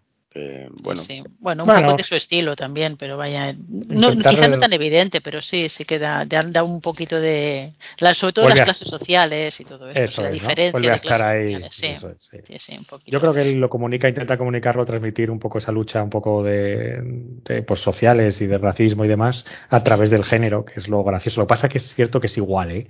Al final todas sus películas son iguales, la verdad. Bueno, pero no- esta en concreto no es terror tampoco, ¿eh? O sea, puede ser un poquito de un thriller, le puedes llamar un thriller de, de, de un poco de denuncia social, si quieres, y, al- y algún momentito de... Pero no te asusta tampoco, ¿eh? No, no, es de, no es de miedo. Sí, la gente luego no ha estado muy. Creo que tiene más éxito por lo que es el mensaje un poco de color, un poco Black Lives Matter, pero, Mm, mm. pero bueno, no han puesto muy allá. Sí. Venga, más, que si no, no acabamos. Sin tiempo para morir, hombre, James Bond ya llega, ¿no? Habrá ganas, ¿no? Esta, ¿qué Hay que verlo, ¿Qué yo verlo, hay que verlo. ¿Cuánto Si lleva me cuento unos solas, Bueno, yo creo que, no sé. ¿no? Eh, de hecho, han estrenado, eh, creo que estrena Apple, otra razón, Ryan, para que pagues, creo que son 5 euros, no es tan caro. sí. Eh, estrena el documental de la, de la época de, de toda la época de Daniel Craig. O sea, ya desde que le seleccionaron hasta esta última, con lo cual puede ser interesante. Bueno, Así a mí las pelis de James Bond me gustan. am, no me parece que tengan fecha de caducidad porque en general, joder, el cine de, de, James, de James Bond es atemporal. O sea, da igual que te pegues con espías rusos, que te pegues con terroristas o con gente que, que quiere dominar el mundo. Yo creo que son pelis que en este caso yo no creo que le vaya a pasar el tiempo de estos dos años de espera para el estreno casi por encima. No, hombre, yo creo que el problema será que sí. sea buena o mala. Eso es. Puede Eh, ser un- evidente- un evidentemente, eh, es lo puede ser un, un casino royal, puede ser un casino royal y que nos deje flipados, o puede ser un Quantum Solas y decir, me cago en mi puta vida. Hombre, es cierto que la Spectre molaba mucho, era la última, ¿no? O Spectre, ¿Qué? o bueno, Eh, no, Spectre, no. ¿no? Espera, que confundido. bueno. La, la última era un mojón. Ala, ala. Bueno, venga, que no hay tiempo para Con, esto. con- venga, con no ese malo, tío, con ese malo desaprovechado, era lo peor. Christopher. Bueno, venga, ala. Eh, dale, dale. Franz aquí tiene más. Tiene, hombre, Eternals, los Eternos. Hombre, este tráiler ha mejorado un poquito la cosa, ¿no? Yo creo, ¿no? Hay Y más. me sigue, me sigue llamando poco y muy poquito. ¿eh? Es, es de las que no me llama prácticamente nada. Vamos, que la voy a acabar viendo, ¿no? Pero sobre el papel, Pues yo Hombre, creo que va a pero- un sorpresón, ¿eh? Pero ver ahí al Celestial no te impresionó, joder, lo ves ahí en pantalla y dices, Dios mío, o sea, jamás Sí, creí. pero, pero como luego todo el casting me parece anodino, el protagonista me parece un Sosainas, bueno, los dos protagonistas, ¿no? Los Star Junior me parecen dos Sosainas de impresión. Y luego, no sé, sí, el, el Celestial mola, pero e- ellos vestidos, no sé, me parece todo como súper anodino. A ver, ya veremos, ¿no? Luego espero equivocarme. A mí me ha gustado más que el primer tráiler, ¿eh? El primer tráiler sí que no me llamó nada, pero este ya me parece que hay algo aquí, que puede haber algo interesante. No lo sé. Ryan, ¿tú no dices nada? Mm, No me llaman nada, pero bueno, Nada. hay, hay que esperar, hay que esperarla a, a ver cómo, cómo si ponen algún tráiler nuevo o a ver la, la caña que le dan a la película. A mí en principio no espero nada, desde luego, espero casi menos que la de Sanchi, que ya es poco esperar por mi parte. Bueno, bueno, Ahí yo, yo igual, ¿eh? Digo, la directora es la Cloeza o la, la de Nomadland. A ver, a ver qué. joder, pues ya me lo has dicho. La de Nomadland, que la dirige la misma tía de Nomadland. Sí. La de Frances videoclub. ver. Sí, esa, esa, esa, esa. Hostia, Sí, mira, sí. me corto las venas, de verdad. O sea, ya Qué bueno, que confía en Kevin Feige, al final ver, coge ver, gente. Yo sí que le tengo fe, ¿eh? Yo creo que, que va a Yo ser sí, yo estoy. Estoy con Rafa y con Franz aquí. Vamos Bueno, a ver, bueno. a ver. Y, y Franz no ha puesto más, pero dejarme aquí, hombre, creo que tenemos que hablar de el tráiler más visto de la historia ahora mismo, que es el de Spider-Man, No Way Home. Mm, no. Claro, estaba puesto ahí, el 17 de diciembre. Yo creo que de. Con o sin spoilers, ¿qué hacemos? No, pero spoiler porque es especulación, ¿no? Claro, Pero el porque no lo hemos visto. Todo lo, todo lo que hemos, todo lo que vemos eh, Nosotros más no bueno, la copia. no, está, no está demostrado científicamente. Venga, Rafa, que te veo ahí con ganas. Suelta, No, suelta. no, No. no. no, no quiero ser el que haga spoiler. Joder, pero si el trailer, el trailer te lo cuenta, vamos, el que haya visto. No, por eso digo que es que hay mucha gente que no ha querido ver el tráiler Ah. y yo creo que el tráiler cuenta mucho. Mm, Yo creo que el trailer te cuenta. Por lo menos la trama. el- Eh, no, el, por qué se va a ocurrir esa situación, que está muy bien contada. A ver, vamos a hacer, esto es aviso, el tráiler con spoilers, que ya me parece demasiado, pero bueno, vamos a avisarlo. A partir de aquí el tráiler va a ser spoilado. Vale, pues en la trama que es eh, Spider-Man encontrándose en su última película con su origen, o sea, su identidad secreta revelada, que acude al Doctor Extraño para que le haga una ñapa y que la gente olvide, eh, el Doctor Extraño se concentra en hacer olvidar a todo el mundo de, mm, de, de la identidad de Spider-Man eh, y olvidar a Peter Parker y demás. Y entonces Peter Parker, como es un bocazas, se mete ahí y le dice, no, pero esta no, este no, mi tía, ¿no? mi- Que- mi que- tía, no sé qué. Claro, Zendaya. entonces- claro, y, y lo que hace es originar una abertura con, pues, eh, con universos alternativos, por lo que veo, o por no universos, serán líneas temporales o universos alternativos. Pero yo, pero yo creo que va a ser mucho ruido boca nuestra, quiero decir, a mí me da la sensación de que se está hablando de que van a salir todos los Spider-Man personajes, tal, pim pam, y yo creo que acabarán saliendo, pero a mí me da la sensación de que va a ser un poquito cameo. Es decir, Pero ¿tú, lo- tú lo has visto el tráiler? no, no, yo no lo he visto. ¿Has Entonces, visto que- el Hola, cállate y, y escúchanos. Sí, y sí, ahí el Peter sí. El Hola Peter sí lo he visto, pero yo creo que no, el resto de Esta- Spider-Man... estamos viendo a un octopus aparecer. Claro, estamos viendo, vamos a ver todos los personajes y una ya se habla, y una risa. claro, y vamos a ver ahí a, a Hombre, lo los que seis hecho de- siniestros están, Claro, ¿eh? Eh, claro. Está el hombre de arena, se ve, o sea, evidentemente se ve Sí, si vas con el trailer un es. poco analizando, pero evidentemente el duende verde, está Hombre, el el Duende lagarto, Verde también está sale. Electro. Están todos, todos los que se hayan enfrentado con Spider-Man y todos los actores que hayan hecho Spider-Man últimamente van a aparecer ahí. Bueno, en teoría No. eso es el, el spoiler, ¿no? Supuestamente, Bueno, supuestamente estamos- van a aparecer. los confirmados, los confirmados solo son. if, o- eso o- es. Claro, no sabemos al 100%. O sea, en Internet Movie Database quien está es eh, Alfred Molina, por supuesto, y también está eh, Electro, que es el, ahí se me ha ido el nombre, el, este- Jimmy Fox. Jimmy Fox, sí. Sí, Son los el dos el- así. el peor Electro Vaya, de- vaya Electro más malo. Vaya Electro, por. Dios. Bueno, ya, eso sí. Esa película. Pero en cambio, Garfield, yo creo que esa- ese chico se merecía Sí. mejor. Sí, porque a mí acuerdo, esa ¿eh? película me parecía que. Y él podía dar mucho más. Y la trama Hombre. de Gwen Stacy me gustó mucho. Y además, Creo que es nostalgia de cómic, pero. y además Andrew Garfield es, es actor, ¿eh? es buen actor. Yo quiero decir que lo hemos visto haciendo otros papeles y demás. Sí. Tenía que ya con Mel Gibson haciendo de, de objetor de conciencia que a mí me parece que el tío se sale y luego lo hemos visto en una hace poco, relativamente hace poco, donde hacía Pues de- esta que te gusta a ti, la de Silver Lake, ¿no? O algo así. Era como Sí, la de- y la otra que tiene, que la han re- estrenado hace poco, donde hacía de un, de un chaval que venía de la guerra de Irak y que estaba más tocado y más enganchado a las drogas y tal, que tiene varios registros, que no es solamente... eh, Hombre, él es, puede ser de los tres el mejor actor, probablemente. Posiblemente, sí, sí, sí. Sí, porque Pues Tom, esa- Holland, de Tom Holland, yo creo, solo hace sí mismo. y bueno, Claro. y, y Tobey Maguire. Bueno, Tobey Maguire, las normas de la Casa de la Sidra sí que tuvo sus momentos. ¿eh? Yo no Tú- pero pero pasó, pasó la ola, pasó la ola y se lo Sí, llevo ya por delante. Y- y ya realmente dejó, dejó poco. Es un tío que luego no apenas le hemos visto en hacer otras cosas. Estuvo por ahí haciendo en el Gran Gatsby, también salía y tal, pero le pasó la ola y ya se lo olvidaron de él. Y a mí es un actor que me gustaría volver a ver de Spiderman para ver cómo, cómo ha envejecido y cómo. y Bueno, cómo pues lleva eso el ya sí, papel. por meteros en terreno especulativo, la, en teoría sí que aparecen, ¿vale? Entonces, lo que no sabemos es el nivel de, de minutaje, pero te aparecen todos. Entonces veremos. Yo creo veremos. que. Será ¿Tú crees que no? pero vamos. ¿Tú crees que la No, cosa? yo, apare- a- yo creo que aparecer sí, pero es una, por- o sea que va a ser una película de cuatro horas. O sea, yo creo que eh, todo tiene un, un límite, ¿no? Si quieres meter todos los malos, quieres meter estos personajes, Hablan de no te dos da- horas y media, sin confirmar, pero dos horas y media. es que te duras, te dura Sanchi dos horas y, y diez, o ¿Quién- te dura quién- eh, quién dirige dos esto? horas y diez. ¿Quién dirige esto? El mismo, el Mark Webb creo que se llama, o algo así, ¿no? ¿Era Mark Webb o quién era? Sí, yo el, mismo de la primera, no sé cómo es. No, bueno, Bueno, pues yo creo que va a ser la película de Navidades, eh, tal cual. sí, sí. Sí, sí. Esta las- Oye, debo decir que con Sanchi eh, que la vi en el IMAX ahí en el Parque Sur. Eh, la sala estaba llenita, ¿eh? O sea, un domingo a las 7 de la tarde. Eh, oye, está bien ya que la gente le pierda un poco el miedo. eh, sí, sí, al cine, va al cine. Bueno, es que tenemos ahí un- una media media seguridad con, con la vacuna que por lo menos eh, te Sí. deja te deja un poco la puerta abierta, tener una, una vida Y la gente respetuosa además, ¿eh? o sea, va, con- la- no se quita la mascarilla y demás, o se la, bueno, se la tienen bastante tiempo puesta, yo no. para comer las palomitas y ya Sí, está. Claro, las cosas, palomitas pero- y la Coca-Cola ahí. O sea, hay más, o sea, hay- hay a gente que llenaros la quita, mascarilla, pero- podéis llenaros pero la el mascarilla de palomitas y ponerosla y ir comiendo. Pero que haya está respeto y está la distancia, yo creo que, bueno, yo no me he contagiado, ya estoy vacunado, pero es cierto que yo no me he contagiado, anda que no he ido al cine. y bueno, Franz es la primera que puede hablar de esto. Claro, no te, sopor- no te vive en el soporta cine. ni, ni el, ni el virus, no soporta ya.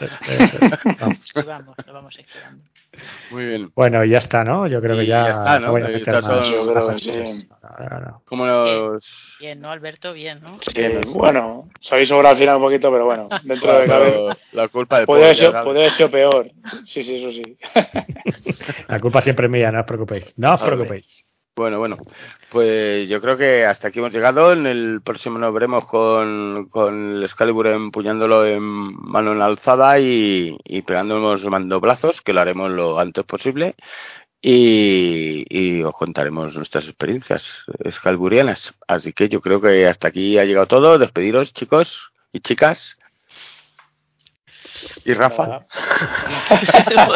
Pues empiezo, ala. Nada, decirle a mis alumnos que vean mucho Disney, Muy que bien. nada, se acaba ya el primer trimestre. Muy bien. Paul. Yo es que como no sé el chiste que has hecho, no sé, decirle a Carpenter que soy su hijo. Bueno, que, me, que me quiera, que me quiera. que me quiera un poco. Que me invite al club de striptease este, el que tiene el bono, que me lleve, coño, joder. Lola Zot. Pues nada, nada. A ser buenos, ven mucho al cine y gastad pasta. Eso. El que la tenga. Y señora, señorita Franz, señorita Franz, Bueno, Miss mis Franz. amigos, Miss Franz os dice que vayáis mucho al cine, que os preparéis para Siches, que lo tenemos aquí a la vuelta de la esquina y esto promete. Y que seáis buenos, portéis bien y que os cuidéis mucho. Besito. Muy bien, pues nada, aquí concluimos este programa post vacacional y ya os daremos la mandanga que necesitéis y iremos aportando nuevas películas, nuevas series y nuevas mierdas que ver. Así que un saludo a todos y hasta el próximo programa. Agur, yogur. Chao. Chao.